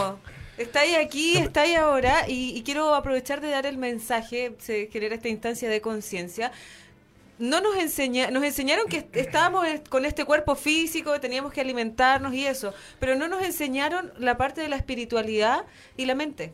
Nosotros tenemos tres partes básicas, solo tres partes básicas, y es que tenemos un cuerpo físico que funciona bajo las leyes físicas, químicas, biológicas. Tenemos un cuerpo energético, que es energía que se mueve en nosotros por dentro, o alma. Y tenemos una mente que administra y equilibra el cuerpo físico y la energía. Este, este triángulo no se puede dejar como uno solo, tra- trabajar con una sola parte. Hoy día las personas recién, algunos están diciendo, oh, ¿verdad que tengo un alma? Y que en esa alma fluyen mis emociones. ¿Y qué es lo que me pasa a mí cuando yo como carne? Es que me estoy comiendo una energía. Una energía que trae dolor, una energía que trae sacrificio, una energía que me trae todo lo que trae el dolor, el sufrimiento, lo que viene detrás de esa carne, porque lo más probable que esa carne viene de un criadero y en ese criadero con qué lo alimentaron, tuvo en un metro cuadrado para que engordara. Y todo eso es lo que yo me estoy comiendo. Más todo el alimento y todo lo que significa, eso es lo que estoy comiendo. Entonces, cuando hablamos de alimentarnos conscientemente, estamos hablando de que lo que yo como sepa de dónde es. ¿Qué es lo que es? ¿Qué estoy comiendo? Porque yo hoy día me siento y la gente se sienta y yo veo el- el- la gente, no sé, los trabajos se sienta y come rápido porque tiene que comer. Y yo no como porque tengo que comer. Yo como porque lo que estoy comiendo me va a ayudar a mí a que mi energía fluya. Y este, este, este vehículo, que es de carne y hueso, me transporte. Sí, Y la conciencia tiene que ver con eso. Y así lo aplicamos a cada aspecto de nuestras vidas. Entonces, despertar y estar consciente parte primero por estar consciente que si yo a mi cuerpo le estoy metiendo plástico, ¿cómo va a fluir mi energía? ¿Cómo, va a ser mi, cómo van a ser mis emociones? Porque las em- lo que me estoy comiendo me lo estoy comiendo pensando en que tengo que trabajar, en que tengo que pagar cuentas, en que, oye, es- está súper contaminado. ¿Y, y qué me importa que esté contaminado? Si a mí lo que me importa es que tengo que pagar las cuentas, es que tengo que vivir, es que tengo que comprar O sea, y no es y- solo y, y plástico. consumir. o sea. Y, y- y- y, digamos, no tomamos conciencia. Y cuando las personas empiezan a tomar conciencia, hace 10 años éramos bichos raros. Sí, Ahora, Hoy día ya hay, hay personas déjame, déjame importantes. poner, yo soy menos menos espiritual que muchas de las cosas que Ah, escucho aquí. Yo soy súper pragmático. O súper pragmático. Yo soy súper pragmático. No tengo idea de lo que no soy. Lo que sí sé es que soy muy pragmático y en términos de esto, cuando, cuando mezclamos este, esta, esta, esta conversación y tú mezclas el Tyson, tú mezclas el ser consciente, lo que a mí me pasa es que también tenemos que darnos cuenta que no educamos a esa gente. Esa gente es una gente no educada, ¿cachai? O sea, un Tyson es un gallo no educado. Eso es. Pero espérate, los gallos que están escuchando a un Tyson son gallos menos educados que ese Tyson. Claro. Porque van habiendo 45 gallos donde uno te está tratando mal, no hay nadie que se atreva a pararse para decirle, flaco, esto está mal. Basta. Entonces, ojo con eso. Y es lo que nos está pasando a todos, ¿cachai? Lo que nos pasa a todos hoy día, cuando empezáis, entonces hay que tomar conciencia. eh, no- hoy día todos, nosotros que estamos en esta mesa, nos damos cuenta que esto está mal. ¿Cachai? Pero todo el resto y todos nuestros amigos que están alrededor no se dan cuenta que está mal. Y son gente inteligente. Bueno, yo tengo amigos doctores, bioquímicos, postdoc, Sí, bueno. weones con plata, weones sin- tengo de todo. ¿Cachai? Y yo hablo con ellos y no, no, no están, no, no entienden, nadie lo está educando en el tema, ¿cachai? Nadie está educando en el cariño, nadie está educando Porque, en el respeto. esta- esto, esto que te hablo yo es la base. ¿Cómo funciona Pero el espérate, ser humano? pero- y ahí, ahí te, te voy a. te no voy a- te tenemos voy a base, ese arreglar- es el que punto. cuando tú dices, no soy espiritual, nosotros todos somos espirituales porque Bueno, tenemos un espíritu. No, la espiritualidad, más allá de lo que lo llevemos a la religión o a las creencias, es espíritu alma, espíritu energía. Y todos tenemos la misma composición. Todos tenemos un cuerpo físico, todos tenemos un, un Yo- cuerpo energético y todos tenemos una mente. Sí, si yo- nosotros yo- logramos equilibrar eso, Yo voy al Vamos punto, a estar- yo- yo vamos voy a estar conscientes, un vamos a poco estar más, despiertos. un poco más, más, más inicial, o sea, no estamos educando a la gente realmente, no le estamos dando el cariño necesario a ese gallo, a un Tyson que lo educó dos papás que probablemente lucharon toda la vida, se levantaron a las 4 de la mañana, probablemente sin papá, bueno, sin mamá, ¿cachai? Que lo educó la abuela a punta de golpes. Porque este gallo estaba haciendo a punta de golpes, tratando de hacer que su gente trabajara así. Porque, y esta gente además no decía nada porque probablemente también fue educada a golpes. ¿cachai? Entonces, y por eso se quedan callados y no dicen nada. Entonces, cuando, cuando ¿qué es lo que nos está pasando a nosotros? A nosotros nos han educado a consumir. Entonces, eh, y todo el rato. Entonces estamos nacimos con padres probablemente consumidores. El resultado de los millennials, y nosotros que ya estamos medios viejitos, es el resultado de nuestra generación que crió a esa gente. Bueno, los responsables no son ellos, bueno, los responsables somos nosotros, weón, O sea, de hecho, yo aprovecho, si alguien me puede mandar el contacto, me puede comunicar con el Tyson, porque quiero hablar con él, me quiero juntar con él, quiero conversar con él, quiero hacer un video viral con él y decir que el Tyson se equivocó, se equivocó mal, la hizo mal. Pero ¿por qué no tomamos el ejemplo del Tyson para hacer las cosas bien? ¿Por qué no se convierte el Tyson? No convierte, perdón, mala palabra. ¿Por qué no evoluciona el Tyson? Mira, yo sabéis cuándo cambié, no se pueden decir que era todo en la radio, pero eh, le dije a todos los chicos que trabajaban que les daba un minuto de confianza.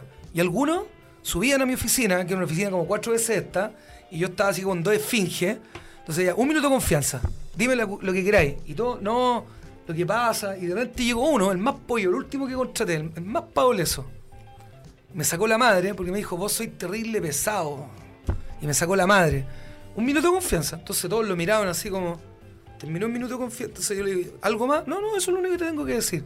Y ahí capté que no era, no, no tenía simpatía con ellos. Pero nadie me lo decía. Y él me lo dijo en el minuto de confianza. Entonces yo dije, wow, algo está pasando, tengo que revertir esta situación. Ahí me saqué el terno, la Entonces, corbata, ¿cómo- el Jason Statham para la casa, ¿Cómo educamos a la gente para que sea de manera distinta? Sí, yo creo que al final es el con mensaje. amor, ¿Cómo- con amor, con amor. con amor. Desde el amor, desde, Con lo, que, paciencia. desde, desde lo que hemos aprendido nosotros. con paciencia, con amor, con Pero- cariño, sí. con admiración. Nos están echando. Oye, me- ya Mal. estamos, estamos, pero Estamos ya. quiero quiero agradecerles. Ha sido un tremendo programa. Oye, Juntémonos el próximo mes. Nos Juntémonos el próximo. dos horas de programa. Mandé dos horas de programa. Esto insólito. Esto nunca había pasado O en sea, Radio si tú querés que nos juntemos una vez a la semana, nos juntamos. ¿no? Juntémonos, juntémonos todas las veces. Vamos a, a conversar Claro, ahí en el, en el backstage. Pero quiero, eh, Fernando, Feño, amigo, ¿Estás por ahí? Dígame. Feño, ¿te dormiste? ¿Estás entretenido? ¿Qué No, pasó? estoy, pero estamos atentísimo. estamos On en fire. ciber- on fire hoy día. Qué Oye, tremendo programa. ¿quién, quién ganó hoy día? ¿Quién, Ah, cierto. ¿Quién es el ganador ¿Quién de ganó? la- ¿Quién es el ganador? De las entradas, de las entradas al Fiction? cine para Tengo ver a ver Pulp tengo- Fiction. Tengo la lista de los que participaron. que- Érase una vez en Hollywood era la película. Exactamente. Érase una vez en pues. Hollywood. ¿Y quiénes actúan, ah? Eh, Ah, no sabemos. Ahí yo no me Te voy a dar un, te voy a dar un dato. Te voy a dar solo uno. ¿Ya? A dar solo uno. Que el mismo Snatch, Cerdo y Diamante y el mismo de eh, Bastardos eh, sin Gloria. Te doy el dato. Famoso, buen mozo, estupendo, regio. Brad Pitt. Brad Ese es Pitt, uno. Y el otro, Leonardo DiCaprio. Leonardo Leonardo DiCaprio. Ah, Sí, lo juntaron a los dos. una creer. vez en Hollywood. ¿Cacharon, mis cacharon el, el carpintero que se parece a Brad Pitt, o no? Que Sí, sí, sí, sí. Y como si fuera poco, incluyen a Margot Robbie, que me encanta. Sí, bueno, Feño, ¿quién, Ah, sí. quién ganó? ¿Quién ganó? Tengo una lista de ¿Quién es el los, las personas que participaron con los requisitos que ¿Quién ya fue la habíamos. primera persona que contestó bien? Porque yo dije que iba a ser el primero que contestara bien y que dijera. La primera yo lo iba a hacer por un sorteo, pero bueno. Ah, bueno, cuéntame, ¿cuántas personas participaron? Participaron en total con todos los requisitos cuatro personas Ya. de nuestros eh, visitantes. Que aquí voy a mostrar el nombre de los participantes: Tamara Ahí están. López, Rodrigo Piñalosa, Carola Concha y La Garrido.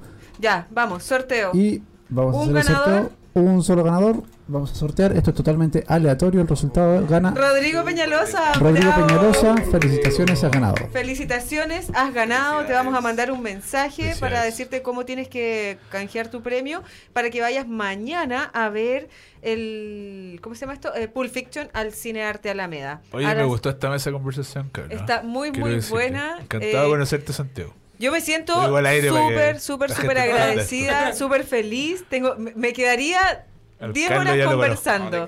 Pero vamos a tener que hacer un programa con Ya. Carlos ahí. Yo, Podemos traer un vino también. Yo le puedo Sí. decir a Emiliana que se raje con un vino. Ah, por favor, Oye, feliz, yo feliz, así que nada. Santiago ha sido un tremendo placer, muchísimas gracias. Carlos, como siempre, mejor amigo, ah, mejor amigo. Yo desde que conocí a Carlos le dije, Carlos, yo quiero ser tu mejor amigo. Humberto, siempre un placer, Oye, muchísimas gracias. mañana a 18.30. Mañana 18.30 nos En el vemos Lounge en, el- Coworking. en el Lounge Coworking. Ahí voy a estar, así que si quieren conversar conmigo, si alguien quiere venir a Cultura Lab, estoy abriendo las puertas para que todos manden ahí sus panoramas, sus actividades, potenciar todo lo que tiene que ver y descubrir nuestra cultura como chilenos. Así Sol, que ayúdanos a, en la- esto, a que firmen la petición. firmen La sumen, petición, por así por que. Entren, eh, emergencia.com, emergencia.com, 19.com, emergencia19.com y Firmen ahí la petición, tenemos Porfa. 16.000 firmas, Nos 16.400 faltan firmas. Más de 16.000. 80.000. Y pueden 80.000. comprar el kit, si puedes mostrar la pulsera, por favor. Feño, La pulsera, La pulsera, de esas emergencia pulseras. 19, sí. ¿Cuánto vale el está, kit de está pulsera? tejida El con kit bolsas. eh, vale 7000 y trae dos pulseras de esas más un set de stickers. Buenísimo. Ya, maravilloso. Sí. Así que esto ha sido el programa del día de hoy. Me siento súper feliz, súper contenta. Nunca me imaginé que me iba a mandar un programa de dos horas. Así ya me siento la súper locutora. Peño, éxito para mañana, chiquillos. Mañana, Made in. Cine. Feño, todo, todo, todo el éxito para mañana en tu gran día de estreno. Muchas gracias. Muchas gracias por acompañarme como cada lunes. Perdón por haberte retenido una hora más. Ah, me voy día. hasta ahora igual, así que da lo mismo. Bueno, un beso. Gracias a Muchas todos los que Gracias a mis escucharon. amigos de Gracias. Cultura Lab. Hacia Radio Lab. Emergencia, La radio de los emprendedores. la radio de los emprendedores. Nos vemos el próximo lunes con los FI.